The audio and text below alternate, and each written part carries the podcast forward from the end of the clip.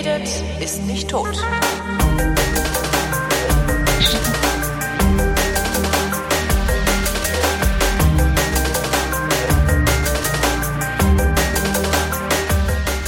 Hier ist eine völlig neue Ausgabe der völlig neuartigen, retrofuturistisch, ironisch modernen, urbanen Unterhaltungsmatinee mit Tradition, die fast alle Fragen, die an fragen.vrind.de geschickt werden, vrindheitsgemäß jedoch garantiert nicht zeitnah beantwortet. Hier ist die Vrindheit mit Alexandra Tobor. Und Holger Klein. Guten Tag. Guten Tag. Äh, wie fangen wir denn... Oh, jetzt habe ich die Musik wieder zu schnell leise gemacht. Das klingt immer so ätzend. Ich wollte gerade fragen, wie fangen wir denn an? Ähm, hm. mit Stille. Wir starten Ja, mit Stille. Das ist eine schöne Ge- Idee. Eine Gedenkminute für, Für- Marcel Reich-Ranitzky. Für, für oh, ja, das war ja, das ist ja wirklich äh, und und wie der, wie er dann verstorben war, also wie diese Meldung kam, fiel mir ein, ein ein Satz, den er gesagt hat, mal im literarischen Quartett damals noch, als es auch noch kein Internet gab. Da da saß ja immer Sigrid Löffler und äh, ich hatte ja immer das, also Sigrid Löffler war glaube ich auch Reich Ranitzkys Opfer irgendwie, der hat die ja getrollt ohne Ende. Und da fiel mir dann ein Satz ein, über den wir uns in unserer Adoleszenz immer köstlich amüsiert haben. Ne? haben wir uns äh, ewig an, gegenseitig an den Kopf geworfen. Der lautete, was Sie da sagen, Frau Löffler, ist ja hochinteressant, aber leider kompletter Unsinn. Großartig, oder? Das ist so typisch.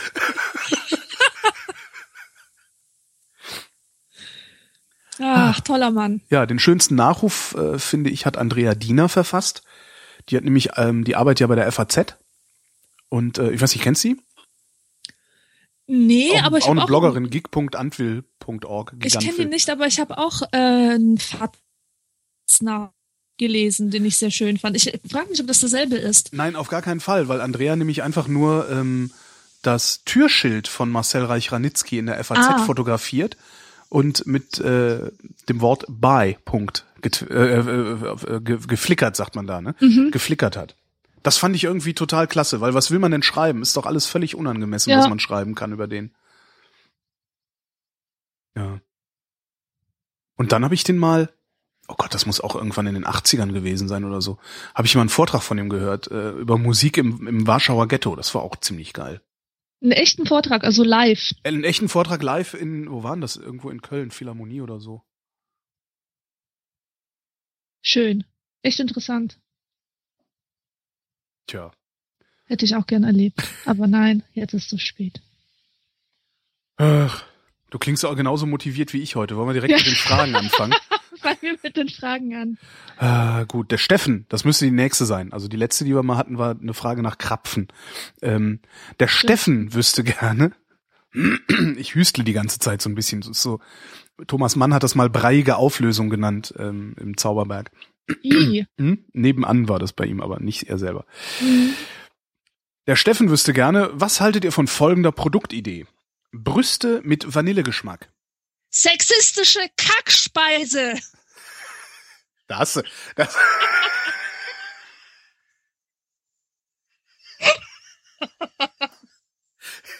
Wie lange hast du daran überlegt? Nee, das lag mir auf der Zunge, weil das, äh, Sehr schön. Wobei- ja. Ähm,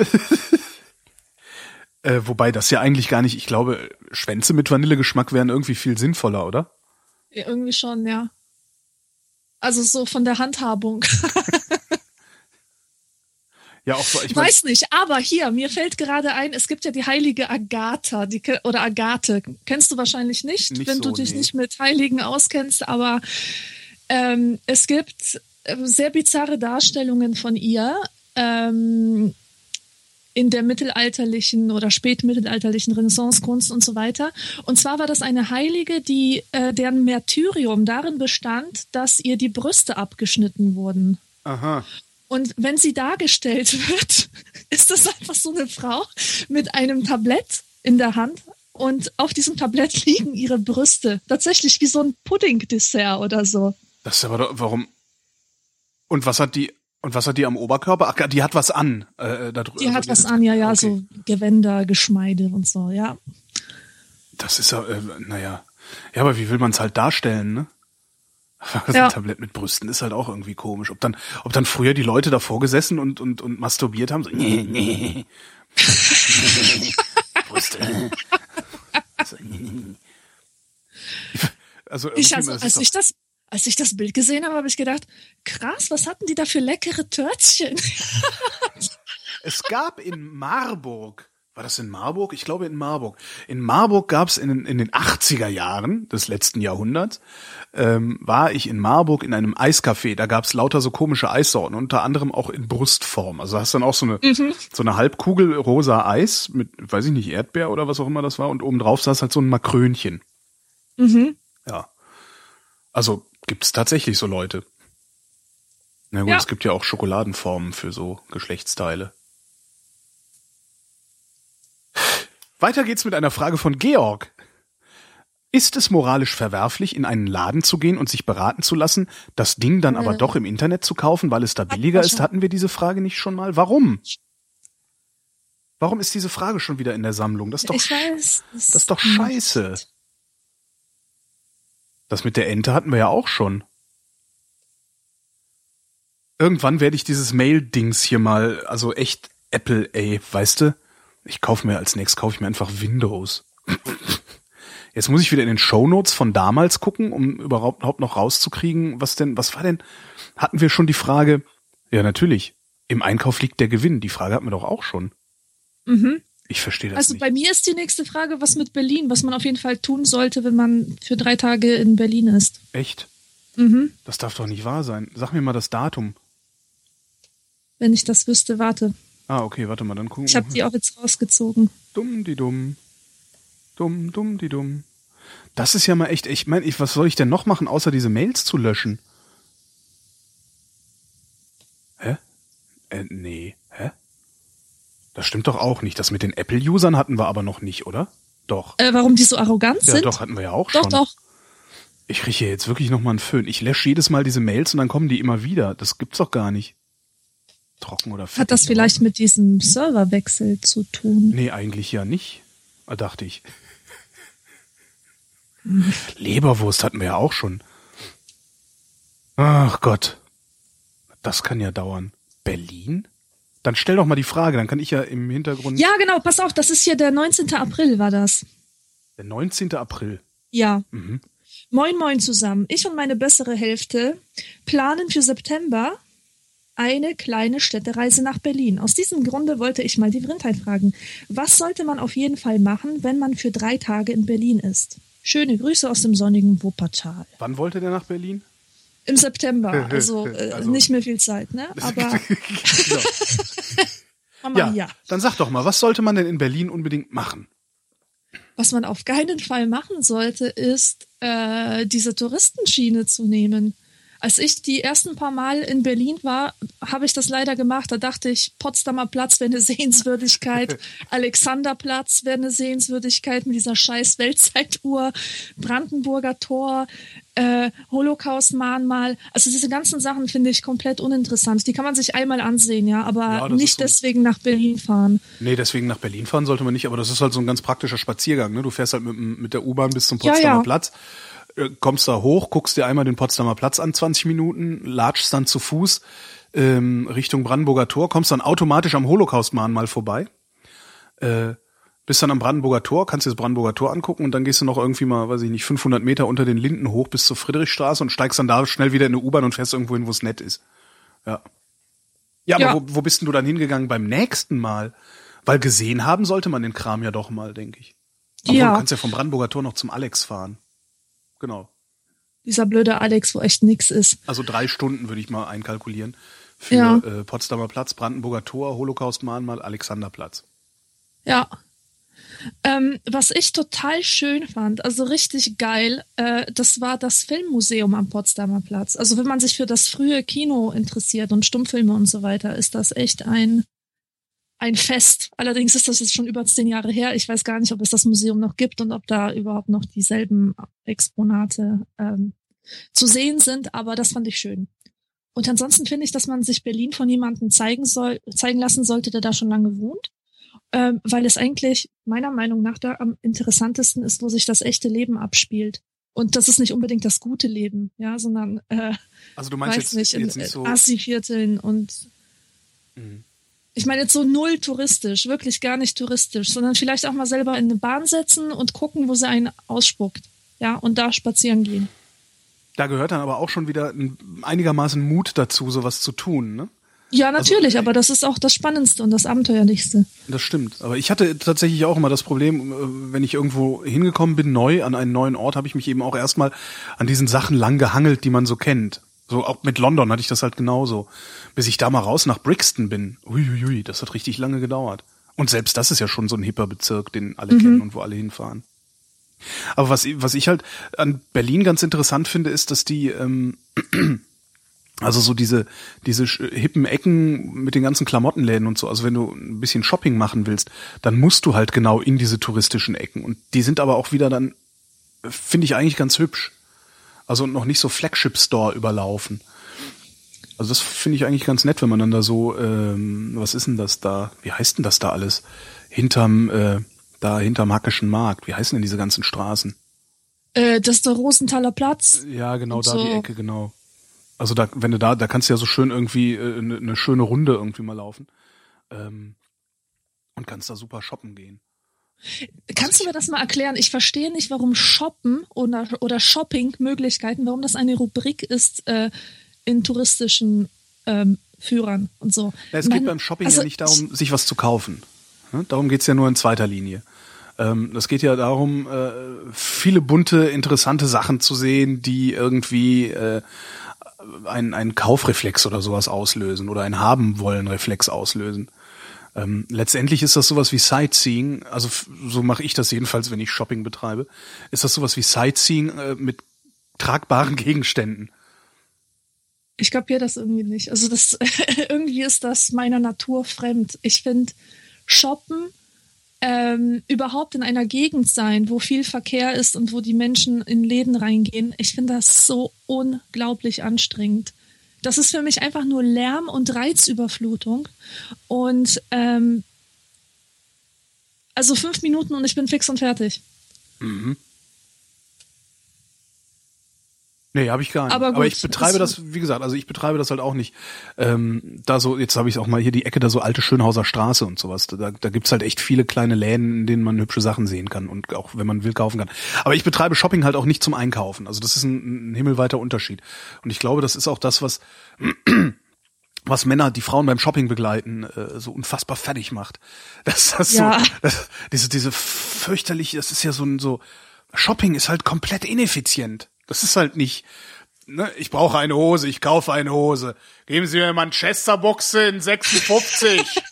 so, das halt nicht, ne, sondern äh, das ist halt äh, gucken, gucken, ausprobieren, anprobieren, rumprobieren, rumspielen, Sachen anpacken und äh, machen. Und ähm, ja, hinterher, wenn du was gekauft hast, umso besser, dann hast du dich vielleicht sogar, dann freut's dich vielleicht sogar, dass du es hast. Das ist dann aber auch wieder, ähm, ja, man weiß es halt nicht so. Ja, Also das, äh, ja, so geht Shopping. Und ich, ich habe mal so, ich habe mal so einen Stadtspaziergang zusammengeschrieben. Dummerweise habe ich den irgendwie gelöscht, nachdem ich, ich habe den mal verblockt und dann das Blog gelöscht. Ähm, also so, so zwei Stadtspaziergänge waren das, die jeweils äh, einen Tag stramm, stramm durch die Stadt laufen bedeutet haben. Aber dann hast du halt so alles gesehen, was ich sag mal so semi-touristisch ist. Also Kreuzberg ist ja touristisch, ne? Da laufen sie ja alle über die Bergmannstraße wie blöd. Aber wenn man die halt ein Stück weiter läuft, dann wird's halt trotzdem noch mal interessant. Aber da kommen die Touristen in der Regel nicht hin, weil es ja vorher was zum Abbiegen gibt. ja. Sowas Also die allerinteressanteste Berlin-Erfahrung, die ich gemacht habe, war vor auch vor über zehn Jahren. Ähm, da bin ich mit einem Freund. Ähm, äh, wir, wir hatten, wir waren beide totale Noobs, was so Hotels angeht und so. Ja, deswegen haben wir ähm, uns ein Hotel, ein billiges Hotelzimmer genommen in Berlin-Weißensee. oh, ja, Und zwar da komplett am Rand. ja, kann man mal bringen. Ne? Also Ja, und ähm, diese, dieser Stadtteil hat sich als so dermaßen krass erwiesen.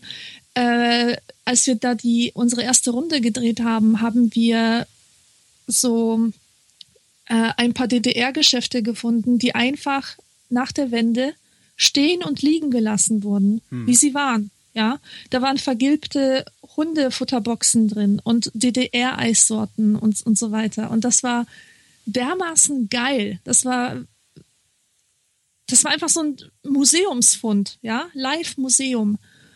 Und ähm, auch diese Stimmung da war ziemlich geisterhaft. Nazis standen rum mit, mit Kampfhunden und alles wirklich komplett abgefahren. Aber für genau so, solche Sachen äh, bin ich nach Berlin gekommen. Mhm. Ich hm. war so inspiriert und beflügelt von, ähm, also einfach davon, dass das sowas gibt, ja, ja. Dass, dass man sowas noch sehen kann. Dass es etwas ist, was touristisch noch komplett nicht vereinnahmt wurde. Ja, gibt's hier ja sehr viel. Also da, wo ich wohne, gibt's ja auch, hier gibt's halt auch keine Touristen. Ja. Also das Einzige, was ich hier an quasi touristischem Einfluss habe, ist, dass hier ständig alles zugeparkt wird, weil sie diesen Flughafen aufgemacht haben, also den, den Tempelhofer mhm. Flughafen. Die parken halt ganz gerne in meiner Straße, die Leute, die da äh, äh, irgendeiner Freizeitbeschäftigung nachgehen. Aber das ist auch alles, was ich davon mitbekomme, dass Berlin irgendwie eine hektische, pulsierende Metropole sei. Ansonsten habe ich halt hier äh, nix. Ja. Also das hektischste, pulsierendste, was ich hier habe, sind halt so marodierende Jugendliche, die mhm. du halt in mhm. jedem Wohngebiet hast. Ja. ja. Ja, sonst, was, was, was macht man, wenn man drei Tage in Berlin ist? Ja, einen halben Tag für die touristischen Sachen. Ähm, also, ne, Brandenburger Tor und so. Auf einen Fernsehturm hochfahren, weiß ich gar nicht, ob das so geil ist. Hast du das mal gemacht? Nee. Ich habe das mal gemacht und ich fand's halt ganz toll, aber ich habe halt auch auf meine Heimatstadt geguckt. Ne? Also ich wohne halt hier und das ist schon schon ganz lustig, wenn du von oben die Stadt sehen kannst, in der du wohnst. Ob das so cool ist, wenn man von auswärts kommt, weiß ich gar nicht, weil ja, keine Ahnung. Ich glaube, das ist auch ziemlich teuer. Kann das sein, dass es ich, absolut ah, hirnrissige Preise sind? Nee, so schlimm war es nicht. Ich glaube sowas wie 12 Euro oder so. Das, das finde ich zu viel. Für einen Ausblick finde ich das okay. echt krass. Ich habe also, 25 Pfund bezahlt für den äh, Shard in London, das höchste Gebäude in London. Mhm. Das hat mir wehgetan. Also das ist dann wirklich, wo ja. du denkst, Alter, 25, das geht ja wohl gar ja. nicht. Hat sich aber auch wieder gelohnt. Also das, ist, das ist auch, werde ich auch nicht mehr vergessen, diesen Ausblick. Also hinterher lohnen sich die meisten, solche, solche Dinge lohnen sich sehr häufig. Ja, und ansonsten, was ich ja ganz gut finde, ist, ähm, sich an weiß nicht, was im Moment gibt, sind ja Burger, also Hamburger Restaurants oder Hamburger Bratereien sind ja momentan ganz hip. Die sprießen ja wie Pilze aus dem Boden irgendwo. Ähm, sich einfach mal an denen lang zu hangeln, kann man auch mal machen. Einfach zu sagen, okay, was gibt's denn eigentlich für Hamburger Läden in Berlin? Da gehen wir jetzt mal überall hin. Und ja. bewegen uns am besten zwischen denen zu Fuß. Kann man ja machen. Das wäre mal eine schöne, eine schöne Hamburger Route. Ich baue mal eine Hamburger Route zusammen. Ja, mach das. Das ist echt mal eine schöne Idee. Ha! Ja. Wer, äh, von wem war die Frage? Von. Na super, jetzt habe ich mein Mailprogramm wieder beendet. Ach so. Trotzdem kann. Ah, Aber du kannst, du kannst trotzdem mal, mach, mach mal weiter mit Fragen stellen, weil ich weiß jetzt mittlerweile ja, ja, nicht mehr, ja, wie viel ja. ich gelöscht ja, habe. Ja, also. ja. Also die nächste Frage lautet. Also ich habe eine mit Frauenhandys. Äh, ich habe noch eine davor. Ah, okay. Und zwar, wenn ihr einen gastronomischen Betrieb eröffnen würdet, welche Art von Betrieb wäre es? Bar, Kneipe, Restaurant etc. Und wie sehe es aus? Will der Mark wissen. Mark aus Oldenburg. Ja, sag mal. Also, äh, pff, also ich, ich, ich glaube, für mich käme ein Café in Frage. So ein, so ein Kaffee-Konditorei-Ding, wo ich halt selber leckere Kuchen backen kann. Ich glaube, da hätte ich richtig Spaß dran. Äh, also so richtig schön Oma-Style, ja. aber, oh, aber ohne dieses unangenehme sonntägliche Kuchengabelgeklapper. Ähm, das müsste so eine Mischung aus Oberkuchenlokal und, und äh, so einer geblümter Flohmarktgemütlichkeit sein. Altmodisch, aber nicht streng.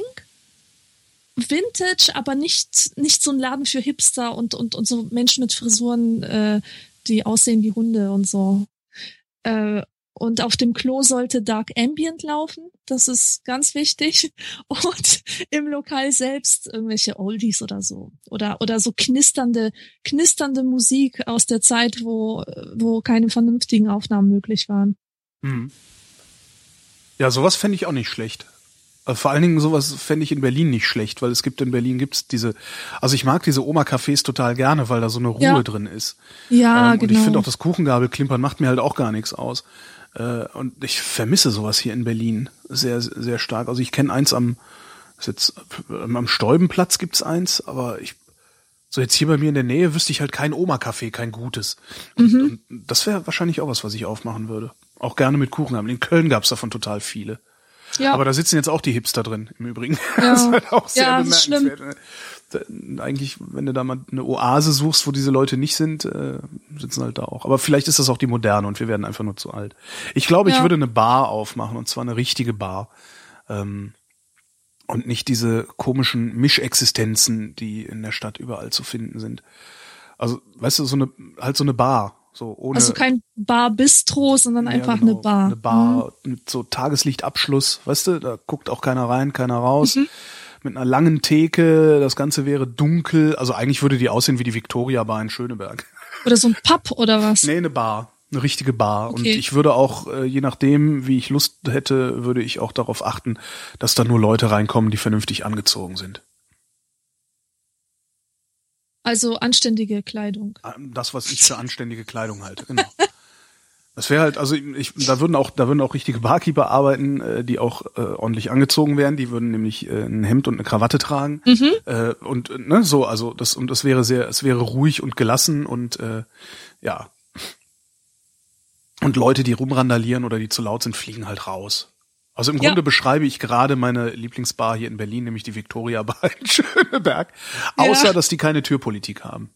Jedenfalls habe ich noch keine Türpolitik bemerkt bei denen. Weißt du, was auch geil ist, wenn an der Bar, wenn du jemanden anstellen könntest, der einfach so ganz entspannt jeden Tag an der Bar lehnt und allen Besuchern das Gefühl vermittelt, dass es so ein Laden ist, wo man halt ganz entspannt an der Bar lehnen Das kann. wäre dann ich. Ja, zum Beispiel. Ich war in so einem, äh, in so einem ähnlichen Ding halt. Ähm, in Irland war ich ja in Urlaub vor ein paar Wochen. Und ähm, da saß halt so ein Typ an der Bar. So ein rothaariger, etwas dicklicher, in ein äh, ähm, rotes Holzfällerhemd eingekleideter Typ. Und der lungerte da einfach auf so einem Barhocker. Und der hat mich sowas von entspannt. Das kannst du dir nicht vorstellen. Also der hat einfach so eine Ruhe ausgestrahlt, dass ich echt dachte, der, der würde einfach dazugehören zum Mobiliar, weißt du? Weil, also der, der war da auch gar nicht wegzudenken. Sowas finde ich richtig gut. Ja, so eine Bar. Aber dann hätten wir ja eigentlich, also, ach so, und es würde natürlich nicht drin geraucht werden und es gäbe keine warmen Speisen. Allein wegen des Geruchs. Also, Mhm. Ja. weil das ist beides, äh, ist irgendwie, finde ich, in einer Bar eher unangebracht. Also kalte Ja. Sachen, so Sandwiches und sowas können die Leute gerne haben, aber eigentlich sollen die zum Trinken kommen. Und bei mir gäbe es den besten Mai Tai, den die Leute je getrunken haben. Mhm. Weil man da so unfassbar viel falsch machen kann beim Mai Tai. Schlimm. Dann kommt jetzt aber die Frage von Mark, oder? Genau, die kommt jetzt. Äh, zuerst eine sexistische Frage. Oh, sexistisch. Äh, es, alleine das Wort geht mir schon so auf die Nerven. mein Gott, ey. So. Gibt es Frauenhandys? Ja, natürlich gibt's Frauenhandys und die sind Ja. rosa. Ja, ich fürchte, es gibt Frauenhandys. Das sind Lady, Ladyphone, nannte man das ja vor ein paar Jahren noch. Ach. Das Handys, gibt's, die, Das gibt's doch nicht wirklich. Und natürlich gibt's das Diversifikation, ja sicher. ja, Ladyphones. Ich hatte selber mal eins. Von welcher Firma? von Nokia. Äh, und so hat es sich zugetragen. Ich konnte mir, ich konnte mir äh, nach einer Vertragsverlängerung bei O2 konnte ich mir ein neues Handy aussuchen. Und ich bin, ich bin dann also hin in den Laden. Der Typ hat mir halt alle verfügbaren Handys, die, äh, die da halt in Frage kamen, gezeigt. Und da sah ich es. Es sah aus wie ein Erdbeertörtchen mit so floralen Mustern, mit geschwungenen Linien, mit mysteriösen Kringeln und zwar in den Farben rosa und Vanille. Und äh, das ließ sich dann auch so aufschieben wie so ein Schminkdöschen, so ein Mechanismus, weißt du, so zum zur Seite schieben oder so. Slider nennt man die Dinger. Ja, aber aber so ja, Aber eher in uncool. aber so zu, nee, nee, so schön rundlich, wirklich wie so eine wie so eine runde Kosmetikdose, wo verschiedene Rouge-Sorten äh, drinne sind oder so. Und da habe ich mir gedacht, das ist so geil. Das hole ich mir, ironisch. Natürlich, immer natürlich ironisch. Fand ich, immer, natürlich fand ich es auch wirklich schön, ne? Aber falls mich jemand gefragt hätte, ironisch. So. Und äh, ja, zum Glück hielt das nicht lange. Ich, ich war immer total beschämt, wenn ich im Bus saß und gesehen habe, dass die 14-jährigen Kackbratzen genau dieses Telefon hatten. Und zwar so gar nicht ironisch. Da wurde mir erst klar, was ich da für ein hässliches Handy habe. Aber was ich interessant finde, ist ja wirklich dieses Phänomen, dass, äh, dass es Telefone für Frauen gibt. Ich meine, warum? Ja, warum sollte man das machen? Warum sollte man so etwas ähm, produzieren? Und ich denke, es liegt einfach daran, dass Technik äh, so lange Zeit eine Männerdomäne war und sich auch ähm, äh, vom Design her nach äh, dem richtete, was Männer, was Männer von Technik gewohnt sind. Ja, also du hattest halt diese äh, dieses kalte Design, das silberne, das schwarze, das technische, also alles, was was wirklich das Rationale dieses Gerätes betont. Und ähm, das lag den Männern, weil sie kennen ja aus ihrem Alltag. Also wenn ich sage Männer und Frauen, meine ich natürlich Männer in Anführungsstrichen und Frauen in Anführungsstrichen, ist klar. Natürlich, alles Ähm, andere wäre ja. Äh, äh, ist ja direkt- Genau. Na, egal. Ähm, Dann kriegen wir hinterher wieder eine Abschrift der Sendung, obwohl. Ja, jedenfalls, es, waren halt Elektrogeräte ohne unnötigen Schnickschnack. Und wenn man die Frauen jetzt abfangen will, sozusagen sie zu einer Zielgruppe für Handys machen will, äh, wenn man sie ähm, zu einer Zielgruppe machen will, die nicht nur ein Handy braucht, sondern auch immer wieder neue Handys braucht und, und sich tatsächlich für Handys interessiert, muss man das Produkt ja so gestalten, dass es ähm, äh, an Dinge erinnert, die Frauen schon aus ihrem Alltag kennen, ja. Und womit umgeben sich Frauen? Natürlich. Metaphern. Mit, mit, mit schönen Kosmetiktäschchen, die aussehen wie Erdbeertörtchen, mit, mit sanften Farben, mit äh, weichen Gegenständen. Das kennen die eigentlich schon aus ihrem Alltag. Und deswegen äh, passt das so ein Handy viel besser in ihr Selbstbild quasi als so ein technisches Ding. Ja, finde ich sehr plausibel. Ja, dass es da, dass es darum geht, äh, da Zielgruppen sich zu eröffnen, also einen Markt zu schaffen oder ein, ein wie nennt man das denn, ein Marktsegment, ein neues äh, zu öffnen, beziehungsweise es leichter ansprechbar zu machen. Das ist völlig klar. Also das ist halt, äh, die wollen halt wachsen, die Handyhersteller, und darum machen sie, äh, ja, bearbeiten sie halt die Märkte immer weiter und vergrößern die und erweitern die, indem sie ihre Produkte diversifizieren. Das sieht man, ich finde, man sieht das sehr gut an Fisherman's Friend. Als ich das erste Mal Fisherman's Friend, also es sind so die einzigen Bonbons, die ich esse. Ähm, als ich das erste Mal Fisherman's Friend wahrgenommen habe und auch gekauft und gegessen habe, gab es genau vier Sorten. Ähm, die weißen, also ne, weiße Tüte mit Eukaly also Eukalyptus und Pfefferminz gab's. Und äh, dann gab's noch Eukalyptus und zuckerfrei und Pfefferminz zuckerfrei. Halt, also im Grunde gab's zwei Sorten jeweils mit Zucker und zuckerfrei. Und wenn du heute guckst, wie viele Sorten Fisherman's Friend es gibt, äh, da, ich, ich habe das Gefühl, es sind mindestens 15 verschiedene. Dann gibt's noch Ja. irgendwie Zitrone äh, und äh, noch ein anderer seifiger Geschmack und äh, ja, alles Mögliche halt. Und das ist halt das, was Handyhersteller auch machen, ja. Und klar. Und wie sie es machen, äh, hast du gerade zumindest so erklärt, dass ich es auch verstanden habe.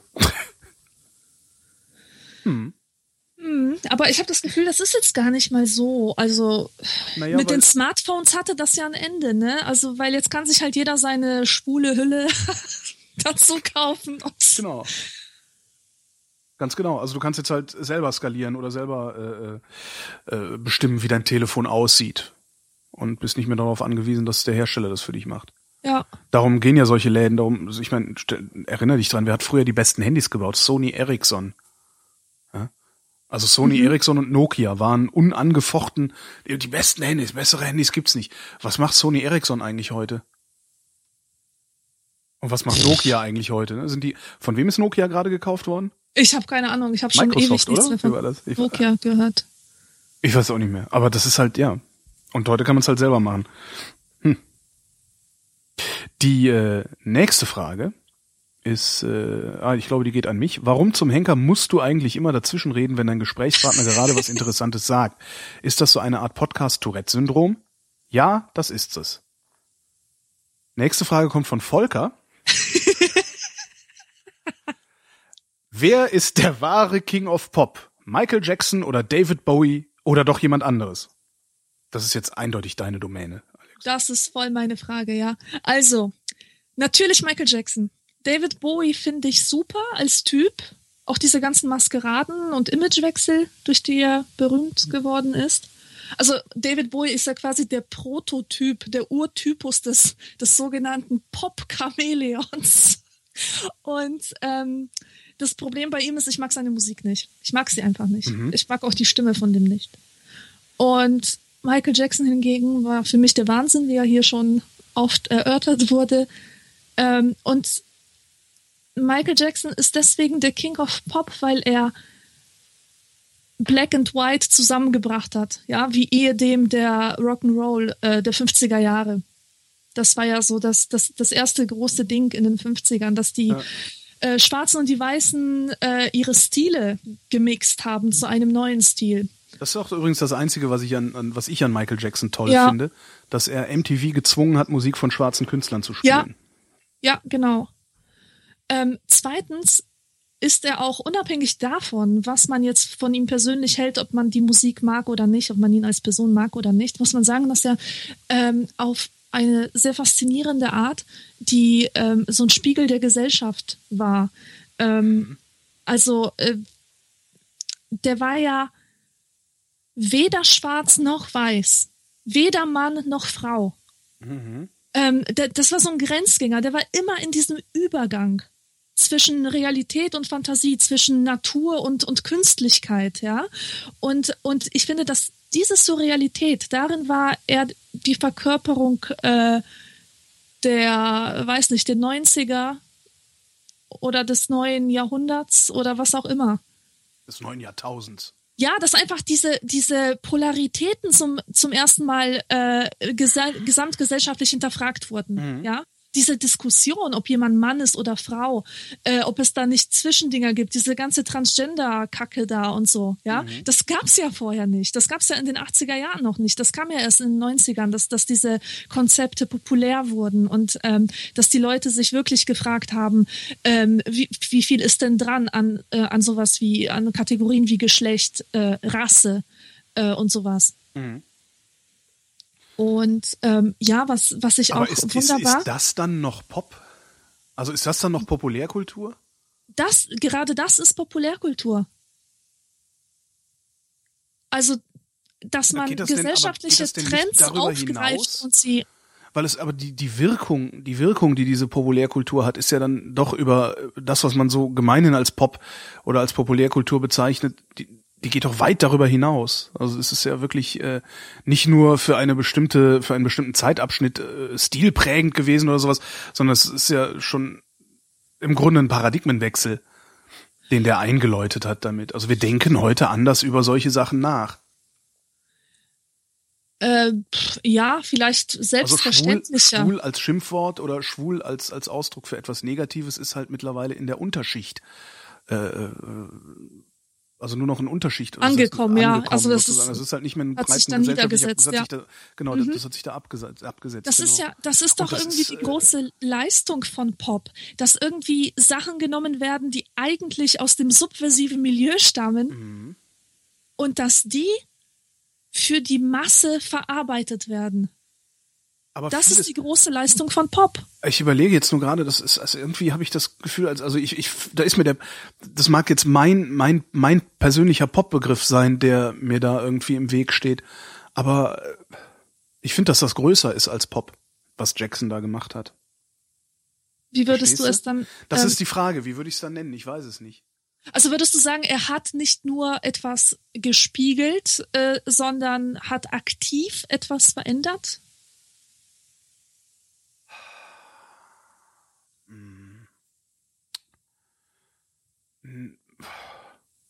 Aktiv sicherlich, vielleicht nicht willentlich.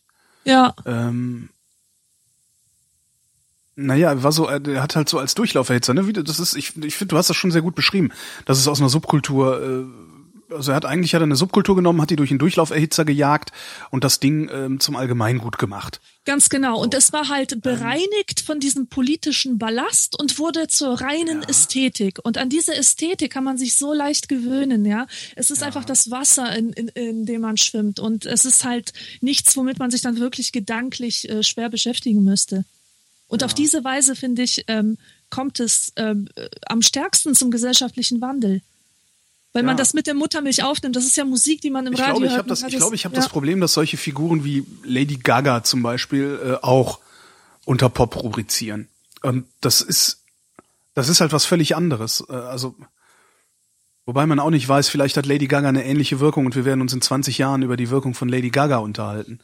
Naja, die Wirkung von Lady Gaga ist ja die, dass das zum ersten Mal ein Star ist, der total glamourös auftritt, aber gleichzeitig als ganz normaler Mensch, der zu den Teenies sagt, ihr müsst euch lieben, wie ihr seid, ihr seid okay mit euren Körpern. Ja, also das finde ich neu. Das würde Madonna nicht tun. Stimmt. Und dieses, dieses Ja. radikale Hinterfragen von Schönheitsnormen, dieses radikale ähm, Herbeiführen wollen von, ähm, von positiven Körperbildern bei, bei Jugendlichen, das finde ich schon revolutionär.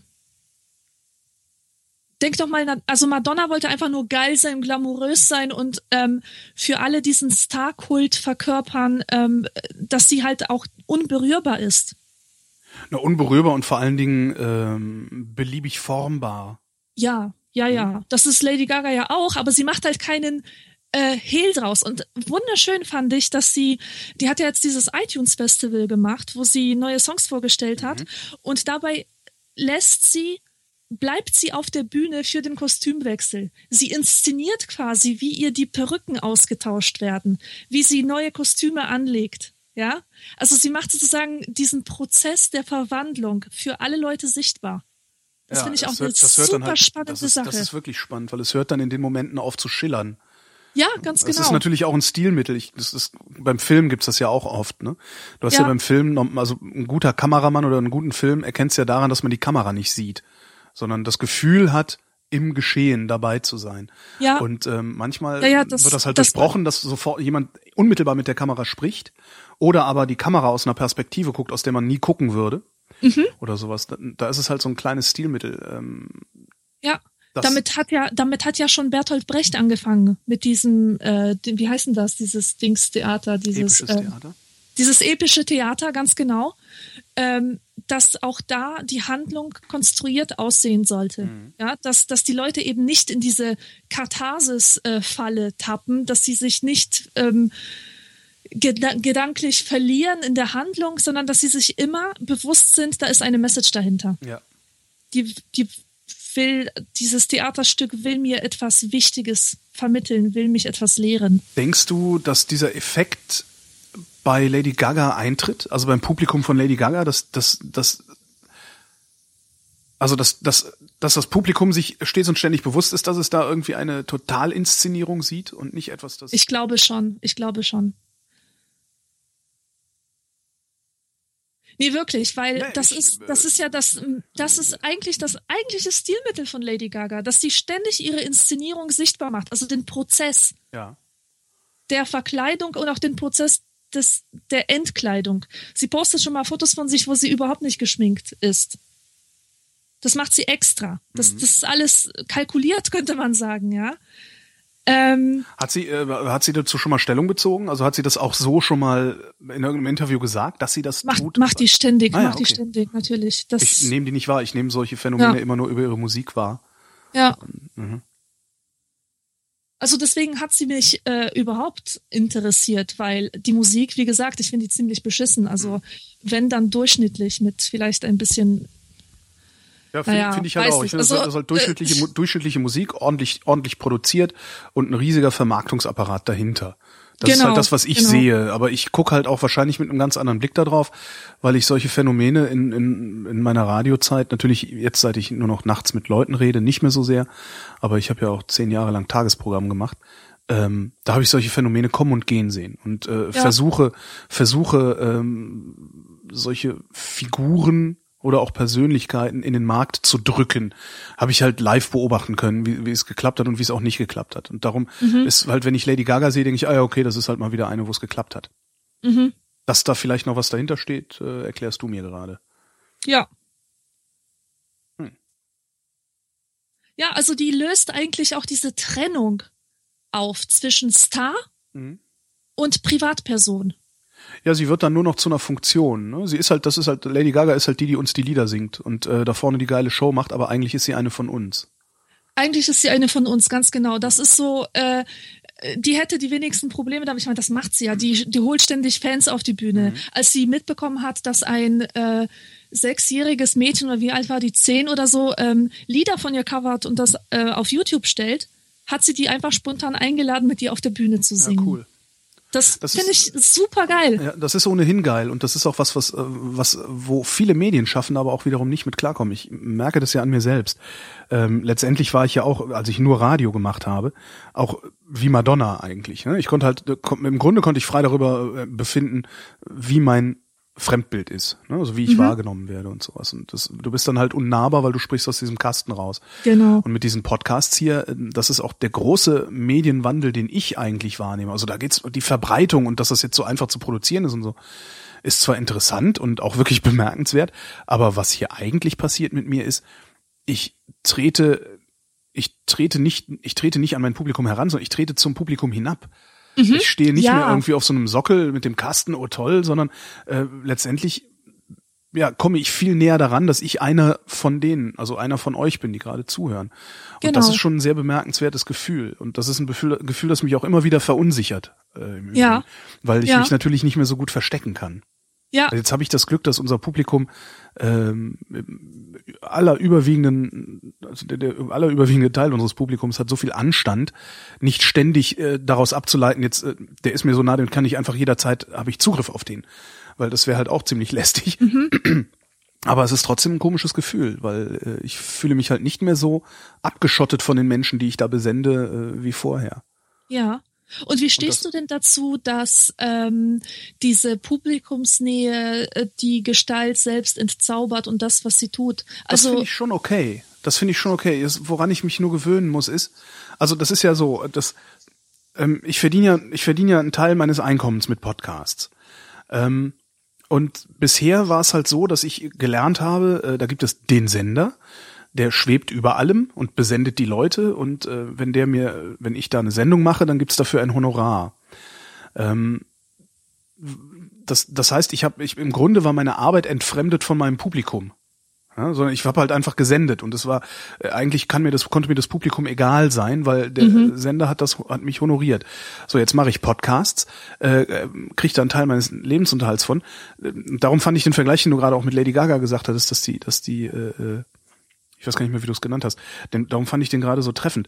Ähm, ich bin halt aus all diesen Leuten, also aus, aus, aus, aus, ja, aus, aus der Community sozusagen, halt einfach derjenige, der für die Podcasts zuständig ist. So, andere programmieren Programme, äh, der nächste fährt mit dem Auto Leute durch die Gegend äh, und ich bin halt der, der die Podcasts macht. Das heißt, wir sind eigentlich ähm, eine, eine Gemeinschaft auf Augenhöhe, wo jeder seinen Job hat. Oder wo jeder seine Aufgabe, sagen wir mal, hat. Und ich bin halt der, der die Podcasts macht. ja, Und das ist, äh, ähm, das, ich, ich mache das jetzt schon seit zweieinhalb Jahren, ja, ungefähr zweieinhalb Jahren. Und es ist, ich habe es immer noch nicht hundertprozentig verinnerlicht. So tief drin steckt diese alte Medienproduktions- und Distributionswelt in meinem, in meinem Kopf. Oder sagen Ja. wir mal in meiner Seele, weil das ist, es geht ja schon ein bisschen tiefer als, als, als nur in den Verstand. Aber ja, darum fand ich das sehr, sehr, äh, da, da, ich, ich entdecke da Parallelen, wenngleich ich äh, sicherlich nicht Lady Gaga bin. Also, schade eigentlich. Weil dann hätte ich ein Boot. ja, Aber das ist halt, ja, und wenn Lady Gaga dann tatsächlich es schafft, den Eindruck, äh, den, den Eindruck oder das Gefühl, darum geht's ja eigentlich auch ihrem Publikum, das Gefühl zu hinterlassen, dass sie auch nicht besser ist als alle anderen auch, sondern sie einfach nur die ist, die dafür zuständig ist, auf der Bühne Heizefights zu machen, dann ist das ja gut.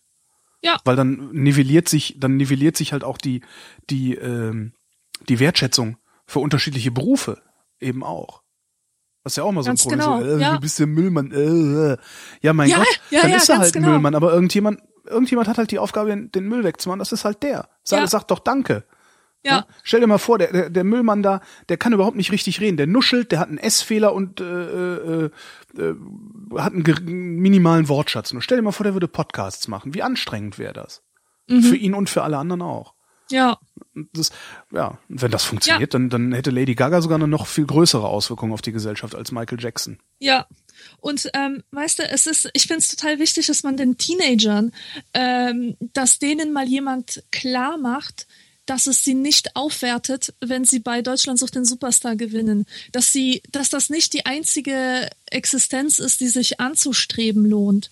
Und ähm, das wird auch durch äh, Leute wie Lady Gaga vermittelt, die zeigt, dass sie eben nicht nur Prinzessin ist, Prinzessin des Pop und da ist alles total super und geil, ja, sondern die lässt auch mal durchblicken, dass es Arbeit ist, dass es ähm, auch nur ein Job ist, eine Maske ist. Sie muss sich halt diese Masken aufsetzen. Es ist nicht so, dass sie magisch durch ihre Karriere in so einen Götterstatus ähm, äh, versetzt wurde. Und ich habe den, äh, den Eindruck, dass viele Teenager genau das glauben, dass dieses Starsein so eine Art Immunisierung fürs Leben ist, dass sie dann immun sein werden von jedem Leid, von äh, weißt du, was ich meine? So diese, Ja, ja, dass, dass, dann, dass dann auf magische Weise sich alles regelt und zwar auch noch so, dass man immer irgendwie 5000 Euro in der Tasche hat. Ja, genau. Und das ist so diese klassische Vorstellung vom Star. Ja. Und wenn man das rekonstruiert, dann finde ich das prinzipiell sehr gut. Du meinst dekonstruiert. Äh, dekonstruiert, ja. Ja, dass das harte Arbeit ist, ja, das sehen halt die wenigsten. Das hast du genauso beim Film ja auch. Ich habe ja, also die meisten Karrieren, zumindest äh, die dann so in die Produktion gehen wie ich, also jetzt nicht Licht und, und Ton, aber die meisten Filmproduktionskarrieren fangen an als Produktionsfahrer. Da bist du halt derjenige, der ähm, Schauspieler und Teile des Teams von A nach B transportiert mit einem entweder einem kleinen Bus oder einem PKW äh, und Besorgungen macht und mal die Straße absperrt und sowas. Ähm, jetzt habe ich bei, bei meinem ersten Filmjob überhaupt hatte ich das Glück, ich war der Typ, der die Schauspieler gefahren hat, das heißt, ich hatte den Mercedes, die anderen hatten die Busse. Ähm, und ich bin halt morgens irgendwie, ich weiß nicht, um sechs aufgestanden, um, um halb sieben am Hotel zu sein und die ersten Schauspieler abzuholen, in die Maske zu bringen. Ähm, und die waren dann im Zweifelsfall auch die letzten, oder beziehungsweise die ersten zwei, die nach Drehschluss nach Hause gefahren wurden, aber die waren halt trotzdem die ganze Zeit da. Äh, währenddessen äh, haben dann, weiß ich nicht, äh, zum Beispiel Maskenbildner, die zwar auch sehr früh anfangen müssen, haben aber zwischendurch dann auch mal ein Stündchen Leerlauf oder sowas. Ja. Ähm, das hast du als Schauspieler nicht unbedingt. Also das ist, ähm, so sehr ich Schauspieler verachte, und das tue ich, also so sehr, ich verachte Schauspieler, weil, weil die äh, glauben, dass sie einen besseren Durchblick durch die Realität haben als andere Menschen. Ähm, zumindest viele von denen, also diese ganzen Talkshow-Nasen, die da immer sitzen und ihren Senf dazugeben.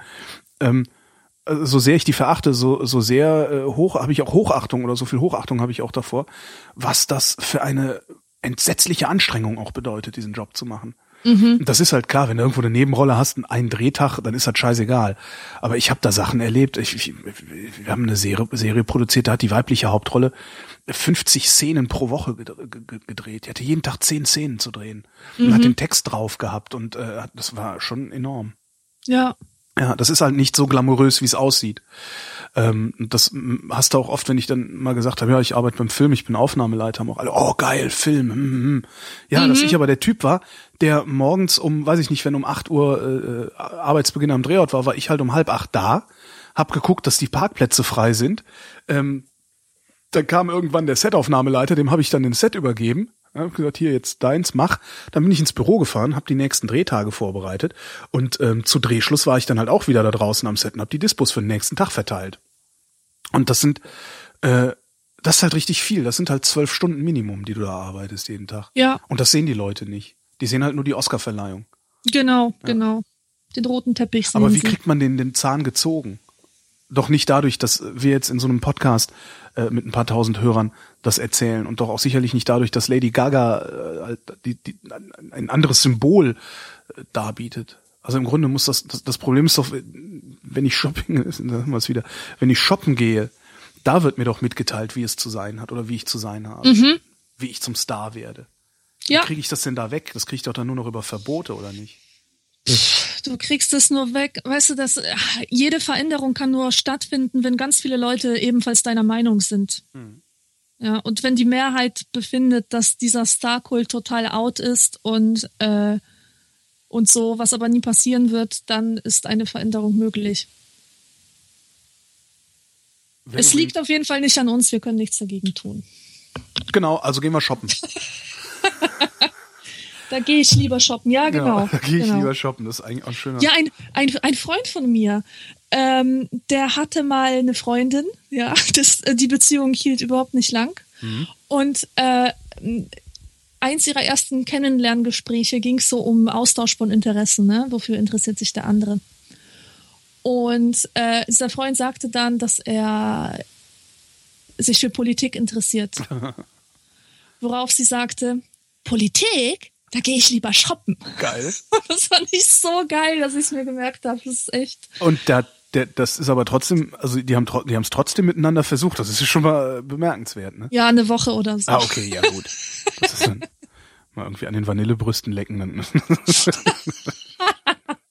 Ähm, ich kann übrigens nicht sagen, wer der wahre King of Pop ist, aber es scheint so, als wäre es wirklich eher Michael Jackson. Ja. David Bowie ist äh, wahrscheinlich dann eher der King of Pop Musik. Weil ich finde, was der musikalisch gemacht hat, halt echt geil. Mhm. Also da, das, äh, ja. Das ist aber, also David Bowie ist auch eher Erwachsenenmusik, ne? Ja. Und ich bin ja so irre erwachsen, war ich ja schon ja, immer. Hm. Ja. Auf jeden Fall denke ich schon, dass es was mit meiner Generation zu tun hat, dass ich David Bowie weniger abgewinnen kann als du. Ja, der war halt so der King deiner Jugend ja, und ich bin ja zehn Jahre später genau. auf die Welt gekommen und bei mir war es halt Michael Jackson. Ja gut, Michael Jackson war ja in deiner Jugend richtig groß, ne? Ja. ja das wann, wann war Thriller? 82, oder? Äh, ja, 82, ganz genau. Ja, ja gut, dann, ja. Hm.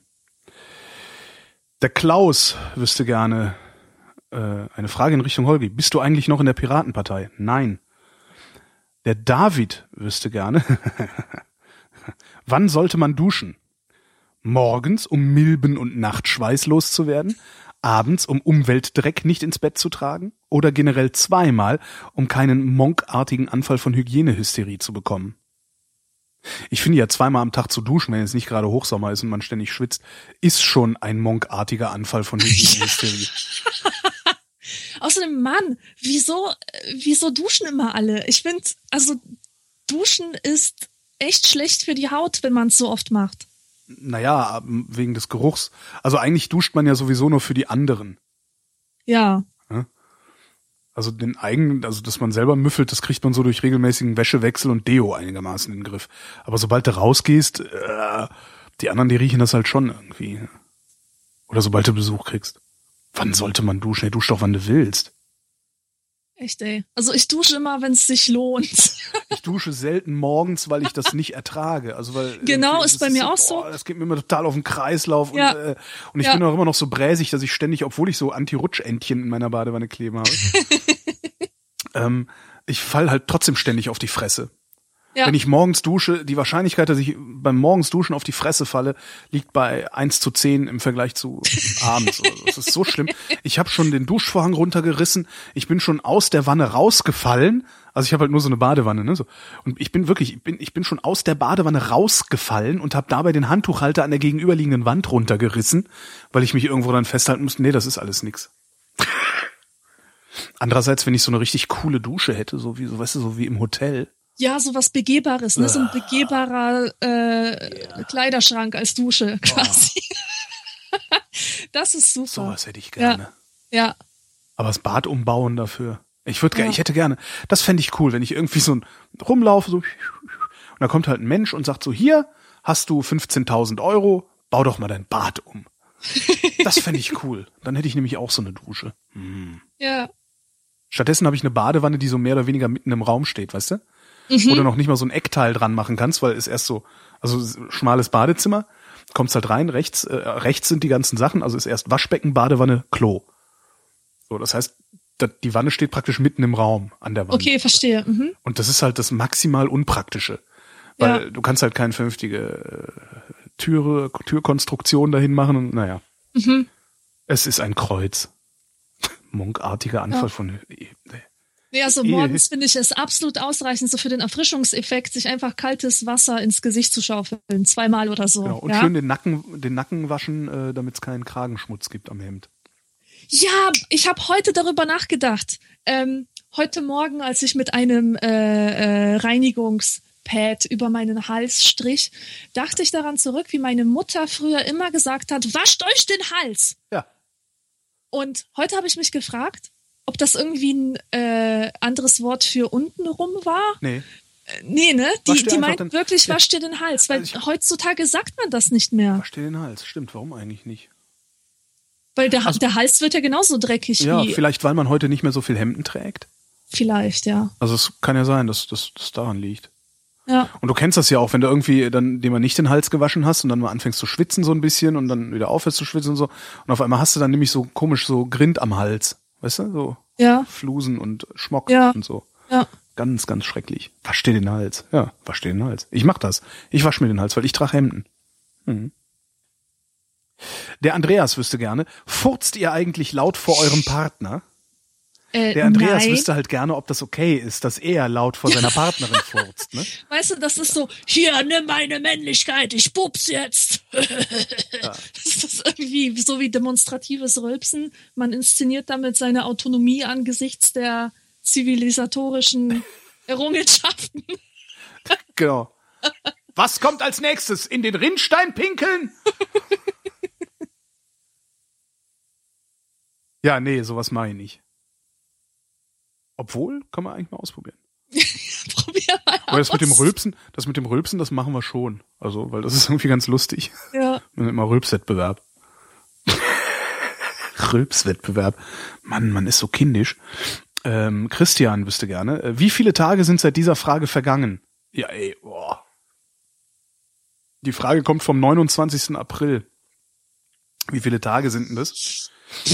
Keine Ahnung, 29. April. Mal Google fragen. Vielleicht kann Google das, vielleicht, das, das rechnet einem das bestimmt vor. Pass auf. 29, nee, was? 22. September minus 29. April. Mal gucken, was passiert. Nee, klappt nicht. Ich hätte, also hätte mich nicht gewundert, wenn Google jetzt ausgespuckt hätte 83 Tage oder irgendwie sowas. Ja. Ich versuch's mal mit 29.9. minus, nee, was? 22.9. minus 29.4. ist minus ganz 6,5. Äh, sechseinhalb Tage sind vergangen. Ich glaube, Quatsch. Google, äh, doch steht hier Google. 22.9. Ach nee, warte, da fehlt noch ein Punkt hinter der 9. Das ist Quatsch. Das kann doch gar nicht. So, nochmal. Nee, äh, sagt's nicht. Ja, wir werden das nie erfahren. Ja? Es sei denn, es setzt sich jetzt jemand hin äh, und rechnet das aus. Ja. Ich meine, das ist, es gibt ja wohl nichts einfaches als das. Man schaut einfach, wie viele Tage äh, die letzten Monate betragen haben und addiert dann noch die Tage dazu, die den 29. vom Monatsende Ja, trennen. der Mai hat, der Mai hat 31, der Juni Ja, hat 30 also sind 31 61, der Juli hat nochmal 61. 31 sind 92. Ja. Hat der August nochmal 30 sind 122. Äh, dann haben wir heute den 22. sind 144 und der April hat 30 und die Frage ist vom 29. dann sind es 145 Tage. ja, also, war das so schwer? Nein, Nein. Entschuldigung. Aha, er kann es. Er kann es, er kann es. Eins und fünf. Fünf. Falsch. ähm, Ella, Ella? Warte mal. Ich muss da näher rangehen. Ella. Ähm, es hätte auch Elia sein können. Ella wüsste gerne. Wann hattet ihr eure erste Beziehung? Kommt jetzt wieder Deathlev? Nee. Schade. Ja, erste Beziehung, weiß nicht. Ich rede da eigentlich ungern drüber, weil, Ah, okay. die, weil die mir wichtig war, aber ähm, etwas, was ich, ich habe etwas hier in petto, was keine Beziehung war, aber was ich für eine Beziehung hielt. Davon Deathlev. könnte ich ja erzählen. äh, in meiner unendlichen Naivität. Ähm, ich weiß ja nicht, aber wie war das bei dir? Wie hast du erfahren ähm, oder oder äh, was hast du für eine Beziehung gehalten? Wann hättest du gedacht, als Teenager natürlich, dass du mit jemandem zusammen bist? Ja, wenn wir knutschen und uns wiedersehen und dann wieder knutschen. Ja, So. nicht wahr? Ja, das wäre so Ähm. für mich, also so war das auch mit meiner ersten Beziehung. Also wir haben geknutscht, dann haben wir uns wieder gesehen, Ja. dann haben wir wieder geknutscht und dann haben wir das verhandelt. Ja. Ja, genau. Ganz genau. Oder aber es fängt an mit der Frage, willst du mit mir gehen? Ja, und sie wird halt Hm. positiv beantwortet. Auch da weiß man, man ist zusammen. Das meine ich mit verhandeln. Hm? Ja. So. Ähm, das kann aber alles anders aussehen, wenn ein Teenager auf jemanden trifft, der ein bisschen älter ist und schon ein bisschen zynisch ist oder, oder einfach ähm, ein, ein abgeklärteres Verhältnis zu Liebe und Co. hat. Und sowas ähnliches ist mir passiert. Ähm, ich war auf einem Tanz, auf einer Tanz in den Mai-Veranstaltung und äh, dort habe ich mit einem Typen gesprochen, der bei Deathlife in der Stufe war. Tatsächlich. Also Siehste? ich, natürlich muss der was damit zu tun haben. Ähm, also zwei Jahrgänge über mir. Ich, der war, der war Oberstufe und ich war noch Unterstufe. Und äh, dieser Typ hatte auch einen Spitznamen. Der hatte den geilsten Spitznamen ever. Der hieß nämlich Bimbo. Gott. Super. Und und dieser Spitzname. Warum der hieß war, der denn so? Hieß der mit Nachnamen Bimbowski oder so ähnlich? Nein, nein, der hatte leichte Segelohren. Äh, die haben den im, im, äh, im Alter haben sie ihn attraktiv gemacht, aber anscheinend äh, wurde er ausgelacht, als er die noch hatte in der fünften oder in der sechsten und wurde Bimbo genannt, deswegen, wegen seinen äh, Segelohren. Und ähm, dieser Spitzname hing ihm so intensiv und lange nach, dass sogar die Lehrer in ihrem Notenbuch ihn als Bimbo geführt haben. Krass. Ja. Und äh, Bimbo war halt ein ziemlicher Mädchenschwarm. Also ich glaube, äh, so gleichaltrige Leute in seinem Alter fanden den ziemlich lame, aber so diese Pferdemädchen und katholischen Mädchen aus meiner Klasse, die so äh, von so einem aalglatten Süßen träumen, die standen halt auf, auf so einen.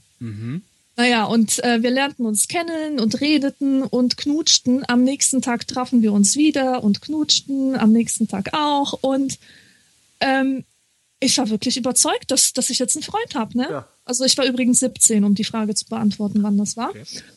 Und ähm, dann nach ein paar Tagen hat sich rausgestellt, wir sind gar nicht zusammen. Also ich habe wohl irgendeinen Satz gesagt, der darauf schließen lässt, dass ich denke, wir wären zusammen. Und der meinte, wie kommst du denn darauf, dass wir zusammen sind? Darum sage ich ja, das verhandelt man. Nach dem zweiten Knuten Ja. muss man das verhandeln. Ja. Und das war furchtbar für mich. Das war so unglaublich schlimm. Und ich habe angefangen zu heulen. Und parallel dazu hat sein bester Freund auch in einem Klo eingesperrt geheult, weil ich nämlich nicht mit ihm gehen wollte. Also Drama hoch 10 und äh, das ist so eins der wenigen gefühlsscheiße Sachen, an die ich mich echt lachend erinnere. Die, äh, die tun mir einfach nicht mehr weh, weil es so lustig war im Rückblick. Ja, nee, meine erste Beziehung hatte ich auch mit, da war ich fast 18. Mhm. Also ich habe im September Geburtstag, Anfang September. Ähm, am 8. übrigens. Das ist noch nicht so lange her, dass du jetzt nicht alles Gute Äh, Nacht. was, was, ich hab dir schon gratuliert. ja, stimmt. Ach Wenn Mist. du ein bisschen Wenn ich ein bisschen aufmerksam. Interesse auch an mir hättest, Äh, genau. hättest du dich. Wer spricht da?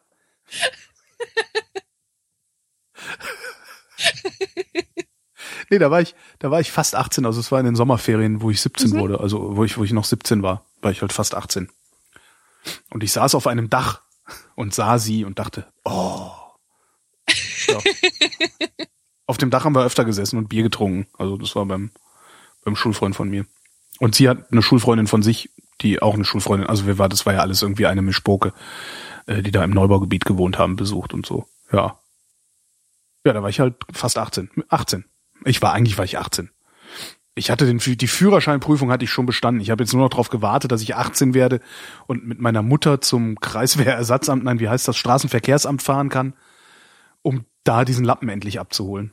Mhm. Das war eine schlimme Zeit. Also auf den Führerschein warten. Ja, Weil du weißt ja, also du bildest dir ein, du weißt ja, dass du längst Auto fahren kannst und können sie dir jetzt auch schon geben und so. Aber nee. Christian sagt. Oh, was? Du bist schon, du, du kannst so. jetzt nicht fertig sein. Das kann doch, doch jetzt nicht alles jetzt, sein. nee, da gibt's jetzt nicht viel zu erzählen. Das war halt meine erste Beziehung.